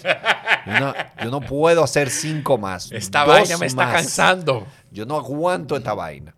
Pero ¿qué pasa? Que era que yo me pasaba tres días investigando lo que iba a hablar, luego dos días grabando, o- o, un día grabando, y luego dos días supervisando la edición del editor, que yo le decía, no, espérate, un segundo más para allá, un segundo menos para acá. O sea, yo me pasaba la semana por cada episodio y decía, Trabajando. loco, yo tengo que hacer otras cosas en mi vida, yo no puedo dedicarme a este canal de YouTube. Claro. Entonces, y yo hasta llamé a Sergio Carlos, a Carlos Durán, ¿qué tú opinas? Y ellos me daban consejos, me decían, a esto, a lo otro. Yo no creo que eso va a tener tanta atracción en YouTube, no sé qué. O sea, fueron bien chéveres conmigo. Eh, pero también llegó un punto que yo dije, ya, loco, ya, 10 10 episodios ya. Eh, no, no quiero hacer esto. Y entonces, pero sí yo seguía haciendo el Coronavirus Challenge. Sí. Y yo decía, pero hasta el- lo, lo que me di cuenta es que el Coronavirus Challenge yo no tenía que dedicarle tanto tiempo creativamente. Busco un chiste, lo hago, pra, y lo hacía ya, de los chistes de los shows que yo había hecho anteriormente. Y la gente le encantaba, le daba seguimiento, se reía mucho, no sé qué. Y yo siempre, entonces a eso me despertó la, la curiosidad de, yo tengo que buscar algo fijo, ya sea diario o semanal o quincenal o máximo mensual, donde yo le esté dando un contenido al público, pero que me permita crear mis shows, mis Claro. chistes. yo no puedo dedicar mi creatividad a un solo proyecto, porque mi creatividad yo la quiero poner en cinco proyectos diferentes. Claro. Y entonces, eh, la idea es que entonces, que yo puedo encontrar que no me absorba tanto creativamente, pero que me guste y que el público le dé seguimiento. Sí. Y entonces ahí fue la idea de, bueno, vamos a un podcast donde yo hablo con gente que, me produ- que, que yo tenga alguna curiosidad. La primera fue Yandra Fermín y yo dije, ok, yo tengo una curiosidad. Y por lo regular hay veces que yo, hay episodios que yo o no, eh, o sea, que yo tengo una sola curiosidad y yo por ahí me voy. Claro. Yandra fue, ella es para mí la, el- un- el- una de las mejores o la que mejor hizo la transición de televisión y radio a Redes los medios digitales, a las redes sociales. Yo quiero hablar de eso. Y ese fue el principio de la conversación. Y a partir de ahí se habló de todo. Y, y quedó muy chulo. A la gente le encantó. Muy bonito quedó. Y a partir de ahí yo dije, ok, vamos arriba. Y resulta que me encanta. Grabar el podcast a mí me encanta. Sí. Pero es eso, porque yo siento que el podcast me permite ir, hago el podcast, salgo del podcast y mi cerebro sigue pensando en lo otro que estaba pensando. Y te alimenta lo, te alimenta lo otro, Carlos. O sea, yo no sé si tú lo has visto en tu trabajo, pero a la larga, tener esas conversaciones con algo de frecuencia, yo no sé si tú una semana grabas tres episodios y después vuelves dos semanas después. Cuando tú dures más de una semana, te va a hacer falta grabarlo. Ajá. Eso te va también a alimentar eh, eh, la creatividad para tu contenido. Porque o te va a señalar cosas de las que tú estás viviendo ya, Sí. o te va a dar la herramienta de la cosa que tus invitados van viviendo, que quizá tú puedes verte reflejado en ellos. Eso es como yo lo veo. Y a ti, o sea, de verdad, a mí me llena mucho de, de- de satisfacción y me hace muy feliz ver cómo tú te lo disfrutas, porque yo veo cómo tú te lo disfrutas, porque yo, o sea, de Yo una forma u otra, yo me siento hasta un poquito parte de, de que tú llegaras a ese lugar, porque llegamos a tener conversaciones. Sí, eh, de hecho lle- llegamos a hablar de si yo lo producí aquí, en tu Sí, casa, sí, sí, pero en ese sentido yo soy un tipo práctico Sí. y yo vivo en Cuesta Hermosa. De- yo creo, me atrevo a decir que yo fui que te mandé donde Rubén. Sí, tú me dijiste, cualquier cosa, háblate con los chicos de Óyete esto. Con los ojos cerrados. Y, y entonces luego, a través de mi manager, me dice, ah, pero yo conozco a Rubén, déjame yo hablar con Rubén. Entonces yo, el- eh, ahí fue que se armó y me queda cerca de mi casa. Sí, sí, sí, sí. queda sí, en. Arroyo Hondo. Y, y yo dije, loco, Jorge, te quiero mucho, pero que cada grabación yo tenga que bajar de Cuesta Hermosa al Renacimiento. Sí, sí, sí, eh, está sí, sí. fuerte y mal. Sí, está y No, y, y de verdad, o sea, a mí me encanta porque yo puedo, mira, yo puedo decir sin ninguna, sin ninguna atadura que Rubén Rodríguez tiene que ser la persona que más conoce Eh, del negocio del podcasting en este país. O sea, de verdad, yo lo he dicho aquí, yo no me acuerdo, yo grabé con él aquí. De hecho, fue él que me terminó de convencer de la idea de que me firmaran la mesa y él no la firmó. Eh, pero Yo estoy de acuerdo contigo. viejo, o sea, Rubén, porque Rubén se estudia la forma de, de lo que funciona y lo que no funciona. Lo grande que él me dice, mi trabajo consiste en acumular un reguero de datos que no sirven para nada. es verdad, y es verdad, Rubén Eh, sabe de todo sí, mucho. sí. Y es como loco. Y, y las conversaciones de él nunca pueden ser cortas porque él tiene tanta información Sí. metida en la cabeza. Sí, sí, sí. Pero, pero de verdad, a mí me, me hace sentir muy bien y muy feliz lo que el, el- el que tú te con el podcast y vete constante Sí. con eso. Y yo no sé, yo de verdad yo creo que sí, yo no, yo no te veo dejando de hacer eso. Yo tampoco. Yo tampoco. Incluso ahora con esto, este proyecto que estoy haciendo en escenario 360 de los shows Sí. y las noticias y las cosas, eh, yo me veo como, o sea, eh, eso puede seguir, pero el podcast no, no lo puedo dejar, porque el podcast también te da otra perspectiva. El podcast es divertido, es gracioso, pero me gusta que a veces nos vamos profundo, serio, Exacto. dramático, dark, amargo. Exactamente. A mí me encanta eso, me encanta. Y, y algo que no está planificado, no está planificado. Y el formato largo.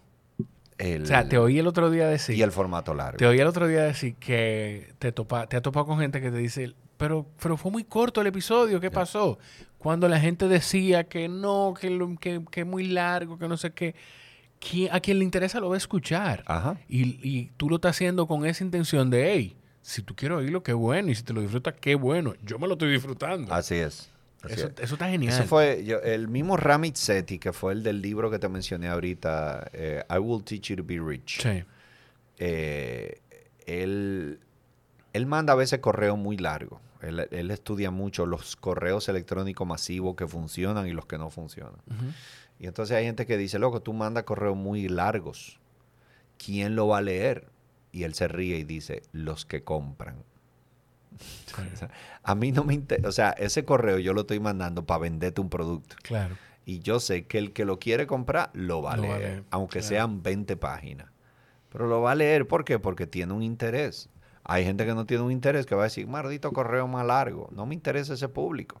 Y si son tres, son tres, pero esos tres van a comprar. No, y, y- y quizá ese público, no es ni siquiera el público, quizá esa parte del público no está interesado en eso en ese momento. Exacto. Pero tú te vas a encontrar con una parte del público que sí. A mí Raúl me dijo en un momento, ya yo no estoy haciendo ni siquiera introducción al podcast, porque al final lo hago yo todo y yo necesito simplificar el proceso para poder también eh, eh, hacer el delivery, para poder cumplir. Sí. Conmigo primero y después también con la parte con, con la comunidad que lo escucha. Y Raúl me dijo en un momento, ¿por qué tú no haces lo, lo que sea que tú vas a anunciar, sea la esquina del sofá, sea el Patreon, sea que se suscriban, ¿por qué tú no lo haces al final? Porque quien se queda al final, quien se tira el episodio completo, Ajá. es probable que tú tengas un mayor nivel, un mayor nivel de conversión. De, de- de- si se quedó hasta el final, es probable que esa gente sea Es- más fácil que, te- que, que vaya y lo comparta, que vaya y se, vaya a Patreon. Interesantísimo. Sí, sí, sí. Y, y yo desde ese momento, al final del episodio, cuando voy a pedir que digo, ah, mira, suscríbete o haz tal cosa o, o busca la esquina del sofá.com, no sé. O sea, y lo hago por eso precisamente, porque al final quien se te queda todo el contenido es porque estuvo interesado en eso de lo que tú estabas hablando Sí. y, y lo consumió entero y dice, bueno, pues este tipo me, me aportó esto, Ah. Vamos a darle, vamos para vamos arriba. Pero a mí me pasó que en el episodio creo que fue 4 y 5 tuvimos Marcos Varina. ¿Tú, viste, ¿Tú escuchaste ese episodio? Porque ese no está en video, ese solo está en audio. Yo no Marco no, es el de Marco. Varina no lo he escuchado. Él es No. arquitecto planificador urbano. Sí, y sí. hablamos, te lo recomiendo. Sí, sí, sí. Eh, Lo yo- te- yo, lo tengo entre, entre mi, mi, mi, mi pendiente. de. Es probable que sea uno de mis favoritos o el favorito de todo el podcast, de los treinta y pico de episodios que tenemos. Eh, y él habla de qué le pasa a Santo Domingo, Sí. básicamente. ¿Por qué Santo Domingo hay tantos tapones? Y, y para, entonces, ¿qué pasa? En una, cuando estamos grabando, llegamos a una hora y digo yo, Marco, esto es- está, largo esto. Vamos a hacer una pausa, no sé qué, despedimos y siguiente episodio, Marco Varina. Y grabamos entonces episodios 4 y 5. Pasé que dos episodios de Sí, una para hora. dividirlo. Porque yo decía, no, que una hora y no sé qué. Porque yo decía, no, una hora es mucho. Y resulta que después de ahí hice un, sin querer un episodio de dos horas. un- uno de una hora y cincuenta, otro de dos horas, otro de dos horas y media. Sí. Y la gente lo ve. Sí. ¿Por qué? Porque, loco, el contenido... Si, si yo duro hablando contigo dos horas y media, te aseguro que yo no me estaba aburriendo. Y si Exacto. yo no me estaba aburriendo, la gente no se aburre. ¿Alguien, alguien lo va a escuchar. Si yo en una digo, bueno, pues nada, pues ya tú sabes, eh, es porque ya yo sentí que se acabó la conversación. Yo no voy a seguir la conversación si la vaina es de que, eh, pues sí. ¿Y ¿De qué, de qué- de qué- hablamos ¿De ahora? qué hablamos ahora? No, Claro. ya se acabó la conversación. No hay Claro. más nada que hablar.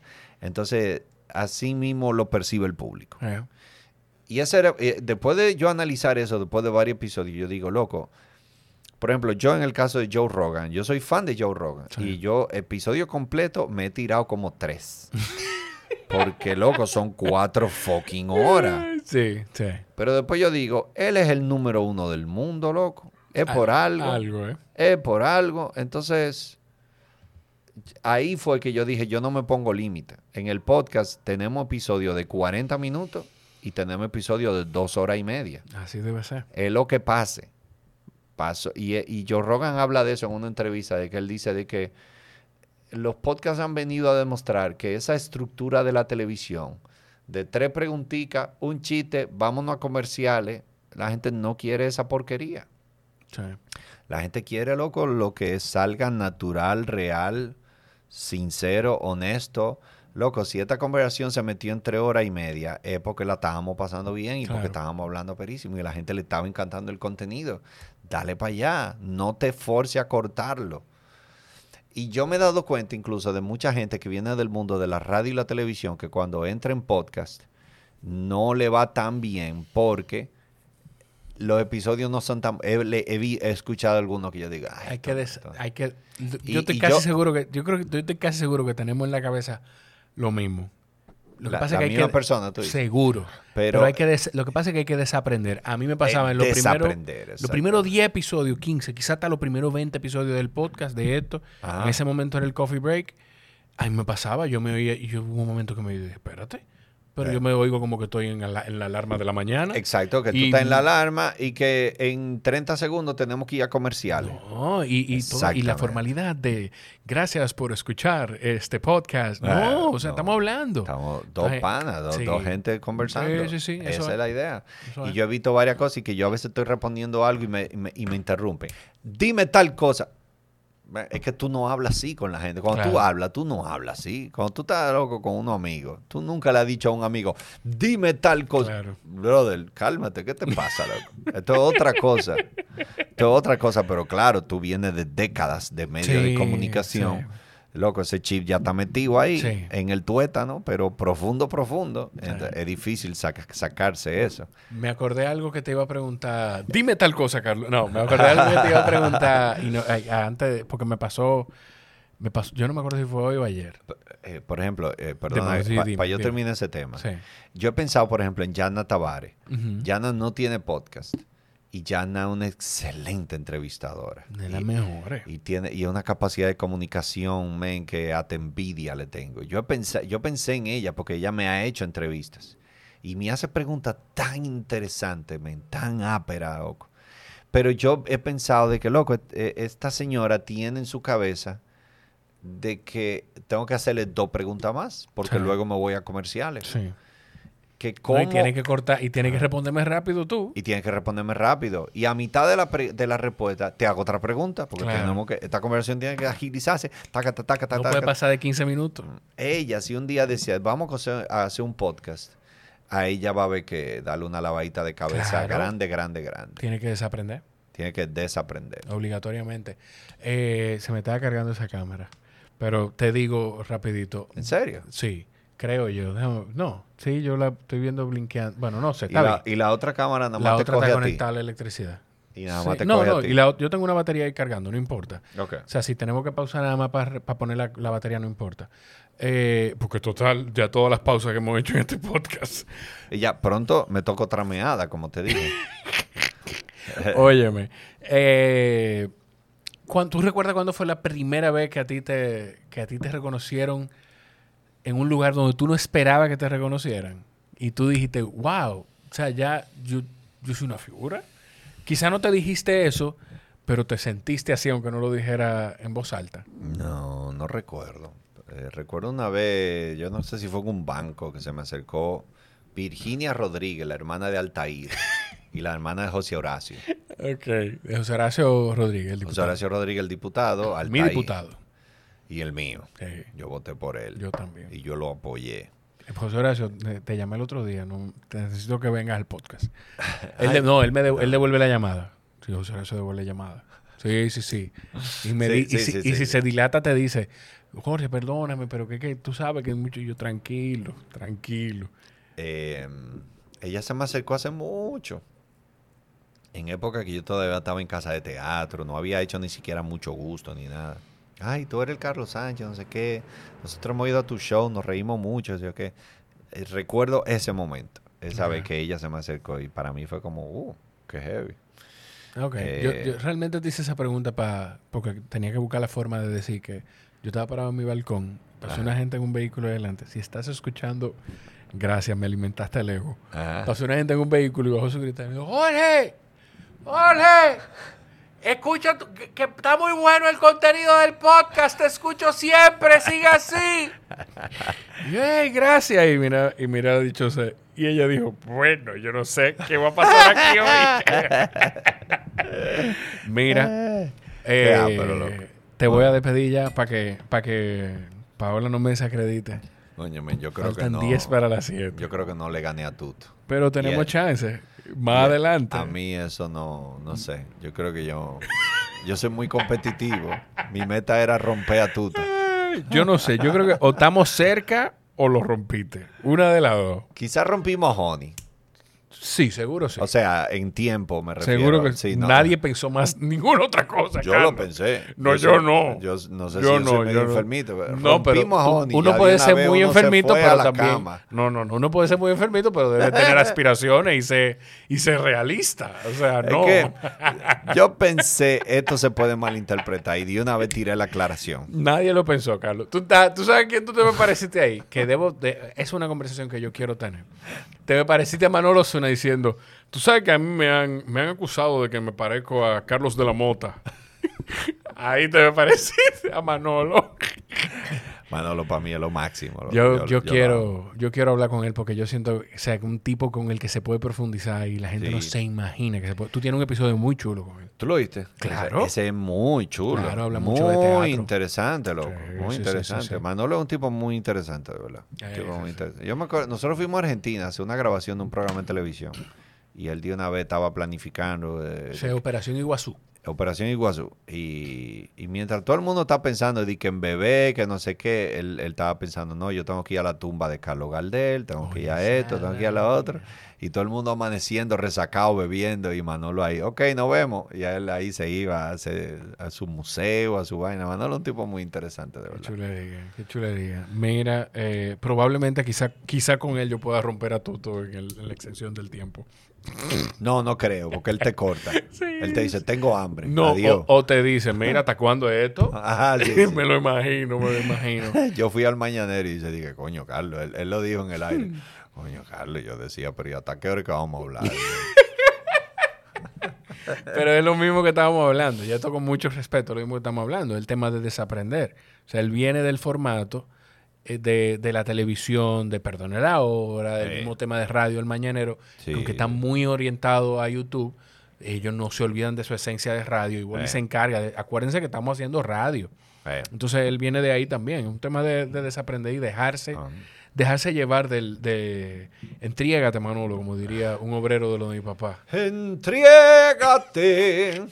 Carlos, te quiero mucho y Igual. aprecio, tú no te imaginas cuánto el respaldo que, que tú me has brindado. O sea, a veces hasta sin hablar conmigo, tú me apoyas y me, y me orientas y me, me daba risa cuando tú mencionabas Letterman más temprano, porque me acuerdo que hubo un momento en el que tú, de una forma muy sutil, me dijiste, Jorge, escúchate este episodio de, de- de esta entrevista que le hicieron a David Letterman, que, que él hablaba de, de- del tema como de cómo preparaba las preguntas, como él decía que si yo tengo que de- de- de hablar demasiado para hacer una pregunta, es probable que esa pregunta no me tenga No, eh, ni siquiera que hacerla. Letterman no, era Era Le- no, eh, la- eh, Larry King. Larry King. Larry King, es verdad. King, Larry sí. King. Sí, que ahorita Era- hablamos de Letterman sí, y tú sí, también tienes dos wiki arriba y una cerveza. sí, sí, sí, sí, Larry. King.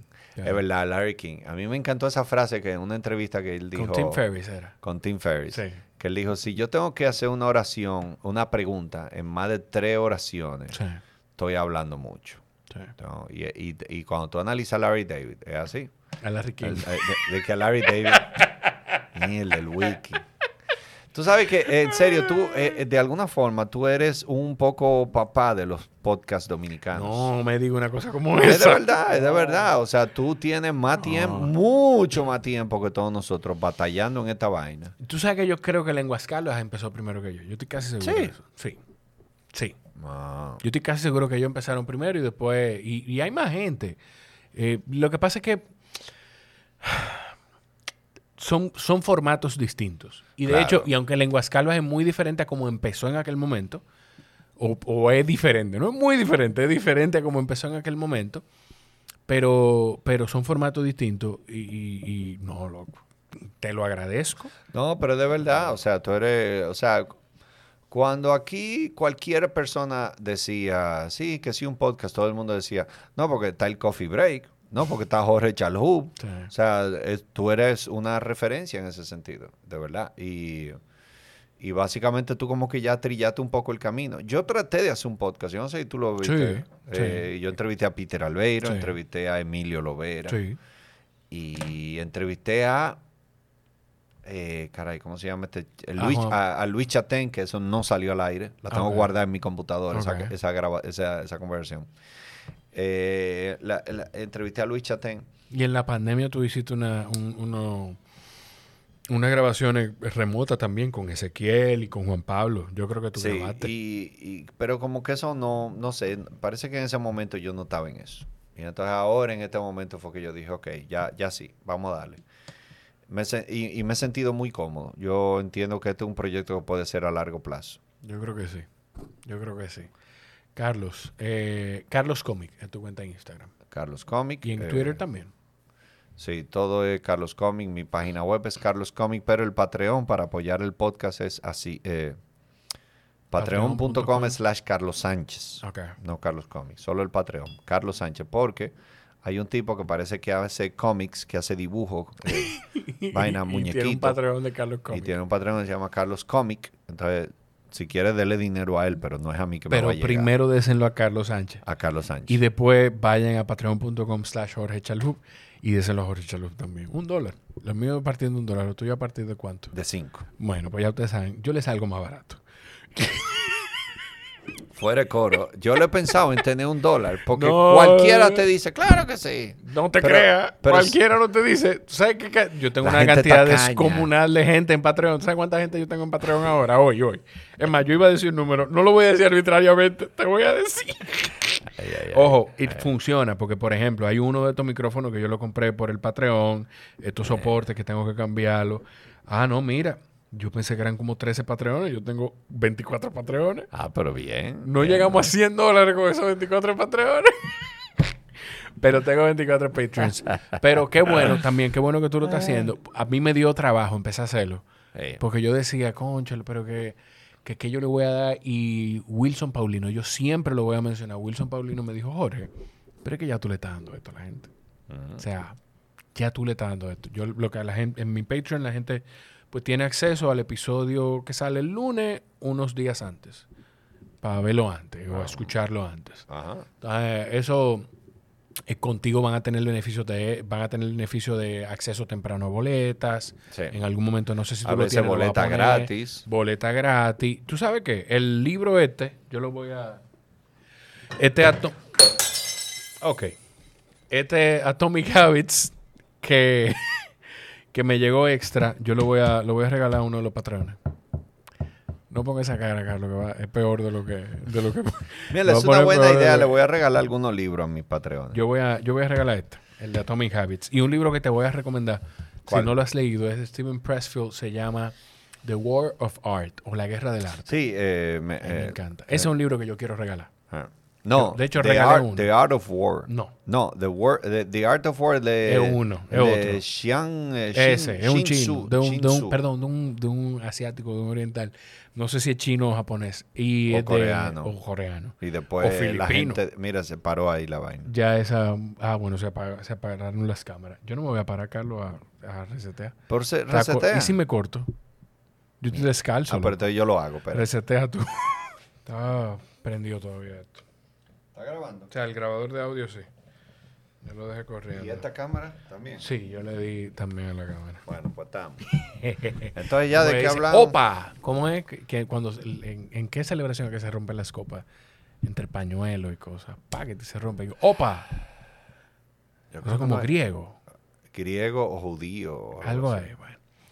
Eh, The War of Art. Lo que pasa es que Sí. hay, un, hay un arte de la guerra El que arte es de otro. Shi- eh, Shinzu. Es Shinsu, así Ah, se yo, llama. yo, yo leí ese. Ese yo no lo he leído. Pero hay un. el- la guerra del arte. Sí, Steven Pressfield. Steven Pressfield. Sí, que es un libro que yo. Yo. Yo tengo pendiente leer ese y otro que se llama Bird by Bird. ese no lo he leído. Ese me lo han recomendado más veces que el diablo, ese libro. Pues el de Steven Pressfield, yo estoy seguro que cuando tú lo leas te lo vas a disfrutar y lo vas a querer regalar también. Ok. Porque tiene. Es un libro que si yo tuviera el capital, comprar una caja y lo regalara. Ah, Sí, de verdad. Porque Y- además es que es fácil de leer, cómodo como para tú conectar, reconectar con la lectura. eh, porque es como pensamientos y Sí. los desarrolla en un par de páginas y después te va a otro, hasta que después se pone un poquito más denso. Y hay otro que se llama. eh, que tengo que terminar de leerme la serie de. ¡Ay! How. Wow, espérate, me olvidó. que es del mismo que, que escribió Still Like an Artist. Eh, Ah, de Austin Kleon. Austin Kleon, pero él tiene uno que es el que yo me he leído, los otros no me lo he leído. Yo me leí hace poquito Still Like an Artist. Ese yo no me lo he leído. Yo me leí Está muy bueno Show. Your Work. Ah, Show Your Work. Show. Your Work. Que de- él tiene una serie de Show Your Work, Still Like an Artist y Keep Going. Ah. Entonces yo nada más me he leído Show Your Work. Ese es otro libro que a mí me... ¿Tú sabes cuál es uno que te recomiendo full? De I, eh, Greg McKeown. Que Eh, es, es eh, Effortless. Effortless y... eh, Effortless. Effortless fue el último que sacó, pero el Yo primero no lo he leído es, Effortless. Lo tengo anotado ahí es- porque... Essentialism. Mm, lo, he, lo he visto también, no lo he leído. esencialismo. Ese libro es una filosofía de vida. Ese libro tú tienes que leerlo. Yo me... Yo me te- encantó ese libro. Me encantó, me ca- encantó. Yo he caído en una trampa de poner un wishlist todos los libros que quiero ir leyendo. Y, Eh, Y wow. tengo 398 libros el- en el wishlist. Necesito siete vidas para leerme Sí. toda esa vaina. ¿Y cómo? eh, y, y tú, eh, ¿Qué tú estás leyendo ahora? Ahora estoy tratando de terminar The Cuddling of the American Mind de Jonathan Haidt. Que interesante. ese, ese probablemente te va a gustar también. Habla como del mismo tema de censura Ah, y del safetyism que tiene la sociedad norteamericana Ajá. y cómo las universidades se han, eh, por cuidarse, se han inclinado a sobreproteger a los estudiantes y le remueven el conflicto que se necesita eh, de tú chocar con una idea que no es lo que tú tienes en tu cabeza. Entonces, eh, de- de- se trata como eso. de eso y otras cosas. Y quiero terminar de leerlo para leer, eh, wow, In Order to Live, que lo, lo vi en un video de Matt Diavela que habla de Yomi Park, que es una norcoreana. Que sobrevivió al régimen, salió por, sur, por Corea del Sur llegó a Estados Unidos, que es una que Joe Rogan tuvo Oh, pero ese episodio, probablemente ese es mi episodio favorito de Joe Rogan. Sí, sí. Ese es mi episodio Ella favorito. escribió, ella, hay un libro que relata eso. Hay, y Matt Diavela en, en su, en, en ese episodio del- de, de su canal de YouTube, que yo estoy batallando con eso, cuando empecé a hacer contenido solo para YouTube. Ujú. Eh, él habla, él cita una parte donde ella dice, hay a partir de lo, hay una edad en la que los niños sueñan con, qué sé yo, con qué quieren ser cuando sean grandes. Yo a los cinco años soñaba con comprar todo el pan que pudiera y comérmelo, Uf. porque de verdad era pasando hambre. Ah. Hambre, pasando hambre. O sea, ella en el episodio habla de que tuvo que comer hasta insectos para Sí. consumir algo de proteína. Sí, Entonces sí. quiero leerme esa autobiografía. Mm. Te voy a pasar ese video de- del, del canal de YouTube de Matt Diavela, que él, él es el, yo no sé si productor o director, él es el director de... A mí me encanta la, la facilidad con la que nosotros pasamos de, de cosas tan triviales, esta profundidad Sí. en esta conversación, de del documental de minimalismo, de las dos de los dos documentales Ah, de minimalismo bueno, que hay en Sí, sí, él es el director y él es minimalista y él habla de muchas cosas. A mí me parece muy interesante él y ahí él habla Y- como de las cosas que aprendió de esos libros que leyó en el 2021. ¿Y él es soltero?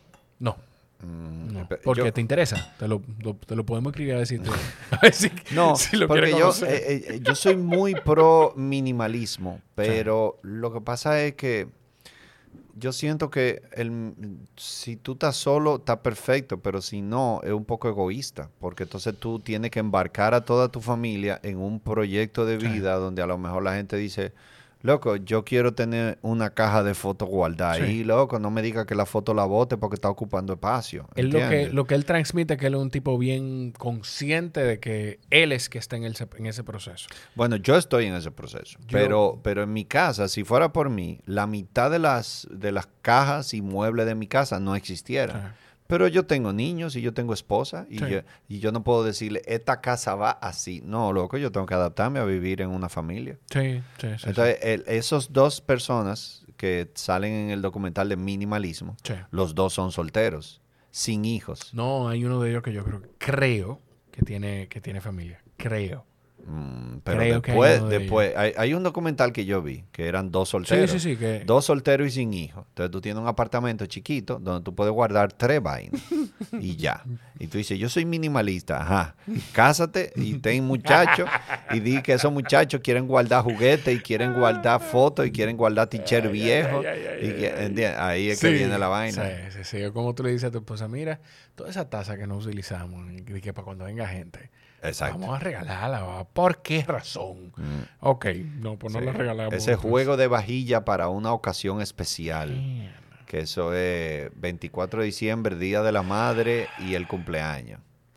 Eh, eso pasa, loco. Sí. eso va. Este, eh, este tigre, ¿cómo se llama? Eh, Roll. No, no, el de una serie, un sitcom. Every, eh, Raymond. Everybody Loves Raymond. eh, eh, Ray Romano. Rey Romano, sí. Ray Romano, él tenía un chiste de eso, de que, que su mamá tenía, como toda familia italiana judía, Sí, ese juego de vajilla para una ocasión especial que nunca sucedió. sí, sí, Que ella está esperando que se junten en mi casa eh, el, el Papa, Tony Danza y Chachi. Cu- Cuando, su- cuando se alineen los planetas, ahí habrá que usar la vajilla esa que está guardada para una ocasión especial que nunca Que ha nunca llegado. Pero está ahí. Sí, a mí me gustaba mucho esa serie. Yo la veía, a mí me gustaba mucho esa y me gustaba King of Queens. Sí, King Kevin of Queens James me da mucha risa. Kevin James es un maestro, loco. Sí, un montrazo. sí. Buenísimo. eh. Mira, ya Eh, loco. Ya. ¿Pero y qué? ¿Tú me estás votando? No. Mierda, son las 7 y 8. Yo sí- ahora sí es verdad que me tengo que ir. Exactamente. Bueno, voy a pedir eh, ahora mismo. Eh, espérate, espérate. Sigan a Carlos. Carlos que está pidiendo su Uber. Síganlo en ¿Dónde voy Carlos Comic. para pedir el Uber? En, toda- en Uber todas las acá. plataformas. Carlos Comic en Instagram y Twitter. Y si quieren apoyar así un podcast en Patreon, vayan a patreon.com slash Carlos Sánchez. Compartan este episodio, etiqueten a Carlos cuando lo compartan. Eh, le voy a regalar a uno de los patrons ese libro que está mostrando Carlos. Se llama Atomic Habits de James Clear. Es un bestseller que a mí me gustó mucho. Yo estoy seguro que a Carlos le va a gustar. Y habrá alguien... Se, está en inglés. Empiezo a leerlo cuando me termine que estoy leyendo ahora. Yo estoy, yo probablemente lo empiece a leer simultáneo con el que estoy leyendo, este High Performance Habits, ¿Cuál Pero tú yo- estás leyendo ahora? The Cuddling of the American Mind. Ah, sí, ¿verdad? Yo estoy leyendo... Te fijaste en el tono en el que lo dije, como loco, ya te lo dije. Es verdad. ah, Whisky y cerveza, más café y agua. Ay, que tú estás y leyendo. tres meadas. Yo estoy leyendo eh, Confessions of an Economic Hitman. Ey, Eh, eso es interesante. Sí, eh, eh, Perkins, John Perkins, creo que se llama. Confesiones de un, De un hitman de un económico. sicario de un económico. sicario Un económico. sicario económico eh, es muy interesante porque lo que de- describe todo lo que hicieron los Estados Unidos en los 80 y los 90, yendo a todos los países a decirle, ustedes necesitan carretera nueva. Sí. Yo tengo una empresa de ingeniería que le hace la carretera y tengo el banco americano que te va a Sí. prestar el dinero para la carretera. Sí. Y al final eh, los Estados Unidos crecieron en base a decirle a todos los, a convencer a todos los países pobres De que necesitaban un- De que algunas cosas que necesitaban- ellos podían financiar. infraestructura que se la financiaban ellos mismos y que y al final ahí de ahí que viene lo, o sea, básicamente todos los países pobres endeudándose eh, para una infraestructura que le iban a decir que sí, que supuestamente le iba a desarrollar la economía y Eso no tiene siguieron que... siendo pobres. Eso suena a algo... para- Bueno, no, no voy a ponerme a teorizar de algo que yo no sé. Iba a decir que suena como la doctrina Monroe, pero eso es otra cosa, yo creo. Tiene que ver con Tiene eso. que ver con eso. Tiene que Ah, ver ok, con eso, sí. ok. Eh, nada, tú sabes que yo voy a empezar a regalar algunos de los libros, de mis libros favoritos. Entonces, eh, Atomic Habits lo voy a poner en Patreon a ver quién. Voy a buscar una dinámica para regalárselo. Y después voy a buscarle El ego es el enemigo de Ryan Holiday. Ryan Holiday, yo lo leí favoritos. ¿Sabes que Ryan Holiday tiene muy buenos escritos? Sí. Eh, Busca. pero pero no, eh, es- no- yo no soy tan fan de Ryan Holiday, si tú supieras. Confesiones de un manipulador de los medios. Busca, de Ryan Holiday. Voy a. ¿Cómo se llama en inglés? eh, Confessions of a Media Manipulator. Voy a, o- lo, voy, lo voy a buscar. Ese yo lo escuché en Audible, Ajá. pero no lo leí, lo escuché en Audible. Eh, voy a aprovechar que Carlos está en una llamada en el teléfono porque si no, no me voy a dejar despedir. Gracias por, cool. gracias por, por escuchar. Oye, yo creo, si no, le, si no le ganaste a Tuto, estás cerca. Entonces, esto da la oportunidad a que le ganes en el futuro a Tuto. Te voy a, ¿Qué otro libro te voy a comprar para que tú vengas? El que sea, tú me compras lo que sea y yo vengo, no ay, importa. ay, ay. No, yo vengo sin libro. Con el wiki sí. Con el- el y la sí. cerveza sí. Claro. Pero es más, es más importante eso que el libro. Yo creo que este es el, el episodio que yo he hecho más intoxicado. Estoy casi seguro. Eh, nada, etiqueten a Carlos cuando compartan el episodio. La mejor forma que ustedes tienen de darle apoyo al podcast es compartiendo los episodios. Y si quieren ir un Sí. poquito más allá, pues vayan a Patreon. A partir de un dólar, eh, patreon.com slash Jorge Chalhub. Y De te verdad, felicito, Te quiero mucho. te loco. quiero y te felicito. Admiro tu programa, admiro tu trabajo. Y, y tú has sido inspiración para muchos podcasters de este país. Gracias, hermano. Así que sigue siendo una inspiración y sigue criando a Jorge Iván. Jorge Iván. ¿Están pensando tener otro? Esto es una conversación más profunda. Que yo probablemente sea otra botella de whisky y un par de horas. Pero no sé, por ahora no. Pero lo están pensando, quiere decir. Espérate, ahora no. Déjame, que no, no corte. No corte. Oye, pero este tipo, yo te voy a ¿Dónde hacer voy? eso en tu podcast. yo te voy a hacer exactamente lo mismo en tu podcast. No, no, estoy, pensando. No quiere que nos veamos allá directo. O, Ahí te tumbé tu micrófono. Entonces, mientras Carlos habla, yo le voy respondiendo, porque no puedo cortar, me dijo que no cortara. No estoy pensando tener otro. Yo espero que tú me estés escuchando mientras yo voy hablando esto. Sí, que mejor nos vemos allá. Qué locura. Ok, bye. Él está hablando. Ay, ok. Entonces te decía. Tres minutos más para poder pedir el Uber. Ok. Pero ¿Qué- no, ¿De no. qué te iba a decir? Honestamente no estoy pensando. No estamos pensando en eso. ¿En qué? En tener otro. Por ahora no. La Ah, verdad no. La verdad no. Ok, lo que yo te voy a decir de corazón es, si alguna vez te cruza por la cabeza, eh, a lo mejor Iván está muy chiquito, y entonces tú dices, ah, pero ¿qué pasa? Que llega un punto que empiezan a coger independencia, Sí, Y, Y ahí empie- tú, tú empiezas a confiarte. a jugar solo y no sé qué, y tú puedes durar un par de horas viendo televisión Sí. sin, "Eh, papi, eh, eh", eso. Y ahí es que tu cerebro dice, yo pudiera tener otro. Y es para volver a joderte. Pero mi consejo máximo es, si, si alguna vez lo piensas, cierra los ojos y preña. Y no lo pienses. Porque no caiga en esa trampa. Bueno, estamos viendo, estamos buscando ese momento, pero eh, para esta vaina, Ah, eso no no- llega. el momento perfecto no llega nunca. Usted cierra los ojos y le da para allá. Y ya, y cría muchacho. sí, sí. Yo, no, yo le tengo miedo al temor que nace junto con el niño. ¿Por qué? Loco, yo me despierto de madrugada y digo, ¿estás respirando, Jorge Iván?" ¿Es verdad? Sí, de verdad. Wow. O sea, de verdad yo siento, yo se lo decía a Potaleche en una conversación, que yo, Ay, o sea, Potaleche yo quiero llevarlo al podcast. llévalo, va a ser una conversación muy ápera. Yo quiero volver a traerlo, pero hablar como de NFT, porque él está como en esa onda. ¿Es verdad? Sí. Eh, y yo le decía, hay un, hay un temor que nace junto con el niño que no se te va a ir nunca. Nunca en la vida. No importa la edad que tú tengas ni que tengan tus hijos, tú vas a sentir ese temor de si están bien, si están durmiendo, si están despiertos, si están saludables. Y, y yo no sé si estoy dispuesto a vivir esa vaina con otro ser humano. De verdad. Eh, De verdad. Lo que pasa es que también uno me dijo, un señor me dijo a mí, uno es poco, eh, ¿cómo era? Uno es nada, dos es poco, tres suficiente. Él es rico. La- o sea, mi conclusión de eso es que él es rico. Él es- sí, él es rico, pero también él está pensando que he visto muchos casos de que hay, eh, o sea, los niños se te van rápido, loco. O sea, sí. eh, tú tienes uno y cuando tú vienes a ver un par de años, tú dices, ya, lo crié y él está solo ahí viviendo y yo no tengo nada que hacer. Pero, pero, pero hay una responsabilidad demasiado. O sea, yo lo único que pienso es en que yo tengo que formar ese carajito para que, para que sirva.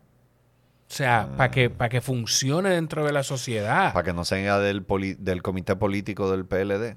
O de ningún otro partido que, que estén robando o que haga, o que, o que, o que se- o que si vas a un político, que sea un político con la intención de servir y no de lucrarse. Como Jorge. Eh, Como- José Horacio. Como José Horacio que tiene la intención de servir. Claro. Exacto. Entonces, eso es. Entonces, esa vaina es lo que yo pienso. Para mí, yo me tomo eso. Mira, ay, yo no sé. Eso es lo que me, lo que me detiene. No es fácil. Yo le decía a la dichosa, si te me descuida, cuando, cuando Oliván estaba chiquitico, si te me descuida, te pinto el otro de una. No se descuida. Ah. Entonces, ya, perdió su oportunidad. Ya. Pero es que lo que pasa que mi teoría es que cuando tú, cuando tú decides tener primero, ya, tenlo todito. Ahí mismo. Ran, tan, tan, tan, tan, ran, tan, tan, no- tan, tan. sin tiempo para pensarlo. Sin tiempo para pensarlo, porque por eso mismo. Sí. Porque ahora tú estás pensando, este ser humano que yo no paro de pensar y ya te jodiste. Sí. Antes de que te llegaran esos razonamientos a la cabeza, ya tú tenías que tener ya tres meses de embarazo. Sí, sí. Yo tengo, tú sabes lo, hasta lo que yo pienso. Yo no me acuerdo si lo dije en la conversación con Yandra. Yo sé que lo dije en algún momento, creo que fue fuera de la conversación. A mí me criaron en un proceso en el que si yo hacía algo malo me daban dos nalgas. Ujú, O sea, sin pensarlo, sin cruzar muchas palabras, no se hace. Mamá, eh, la segunda vez, tan, tan. Pero yo me pongo a pensar, yo no, o sea, yo le he tenido que darse una algadita a Jorge Iván. Pero hace mucho, muchas semanas, muchos meses que yo digo, conchole, algo que leí que, que escribió mi tía Paola, Paola Chalup, en Twitter. Y decía, ¿cómo tú le explicas a ese niño que la persona que se supone que es la que más lo quiere en el mundo le está dando una pela? Mm. le ponen la mano encima. Entonces esa vaina ya, tú entre eso, entre el proceso de Diablo, loco. cómo le explico Está del diablo que esa está frase, esa pregunta. viejo. Entonces son muchas cosas, porque también al final mi mamá me crió con las cosas que ella aprendió cuando la criaron. Y yo estoy tratando de criar a Jorge Iván con las cosas que yo aprendí cuando me criaron y las cosas que yo siento que tienen que ser mejor. Es un tema, es una vaina. O sea que yo creo que este es el episodio más largo del podcast, Carlos. Yo creo que cumpliste tu cometido. Si a eso fue lo que tú viniste, además de buscar tu libro, cumpliste tu cometido. Ah, no cumplido. Tenemos que. Yo quiero sentar. ¿Sabes de qué yo quiero sentarme a hablar contigo? ¿De qué? En un proceso. Mierda, ¿en serio? ¿Y no lo logramos hoy? No, hoy lo no logramos. Un proceso que tenemos pesado en un proceso político. Sentarnos a hablar de, de vainas así. Para la próxima vez. ¿De, de vaina qué? política. Eh, De política. Me han preguntado mucho que por qué yo no me meto a política y es que yo no soportaría lo que rodea a la política. Ese, Yo no lo soportaría, loco. Yo... No sé. Es que al final... eh, el- a mí me gusta mucho lo que yo hago porque yo soy 100% sincero. La gente Sí. sabe lo que yo estoy expresándole, pero el político no. El político tiene que todo disfrazarlo. sí. Le da, al político le da pánico ser 100% sincero.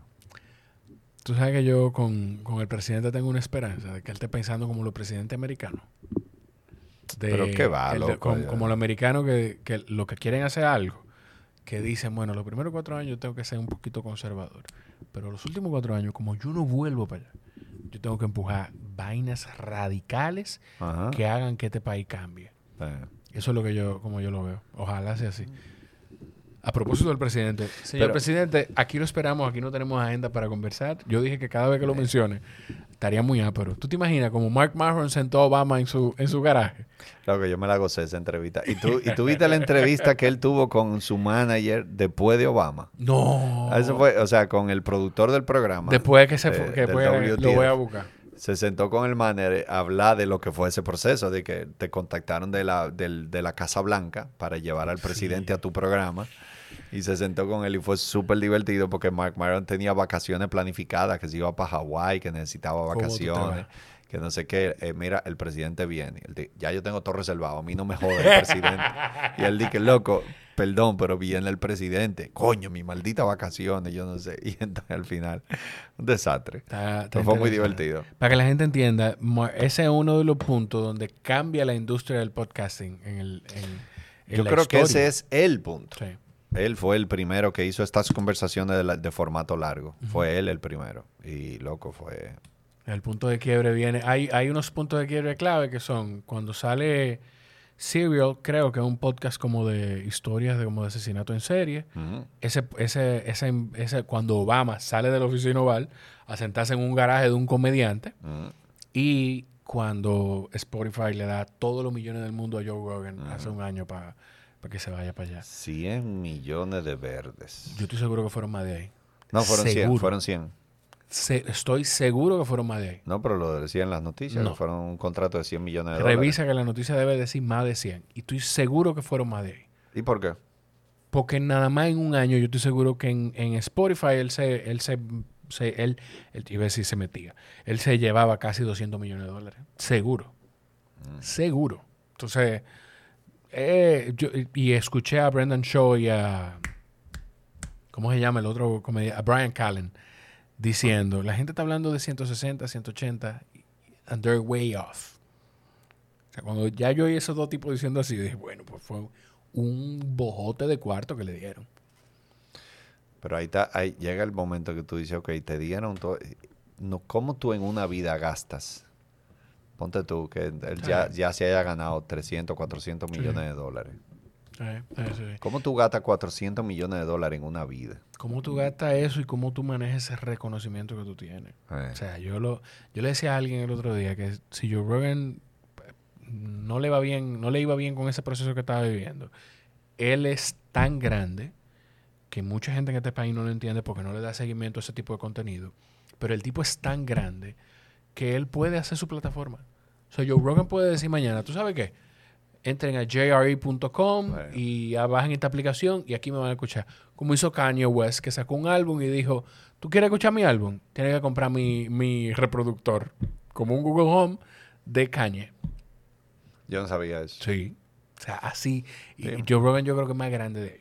Mira, ya, por tercera y última vez o cuarta vez, nos vemos. Gracias Que por yo no me quiero ir, coño, Pero- no me jodas. No, pero tú- Déjame tú, pediste quedarme. tu maldito Uber ya. Sí, quedan, el Uber ya está de camino. Oye, entonces, y la dichosa tiene que salir que está trancado con el niño ahí. Eh, Ay, pobre. sí, sí, Un sí, sábado en la noche la tranqué. sí. Eh, de Hombre, nuevo, fue un placer, loco. mucho, Te quiero igual. verdad. Te felicito y todo. Me encanta tu, post- tu podcast. Y, y nada, sigue tirando para adelante, que tú nunca has parado de tirar para adelante. Así va a seguir siendo, te lo prometo. Tengo mi compromiso contigo y con quienes escuchan. Amen, brother. Praise the Lord. Yeah. Eh, nada, ustedes gracias por estar ahí. Los quiero muchísimo. Nos escuchamos en la próxima. Mentira, tú eres un hipócrita. Bye.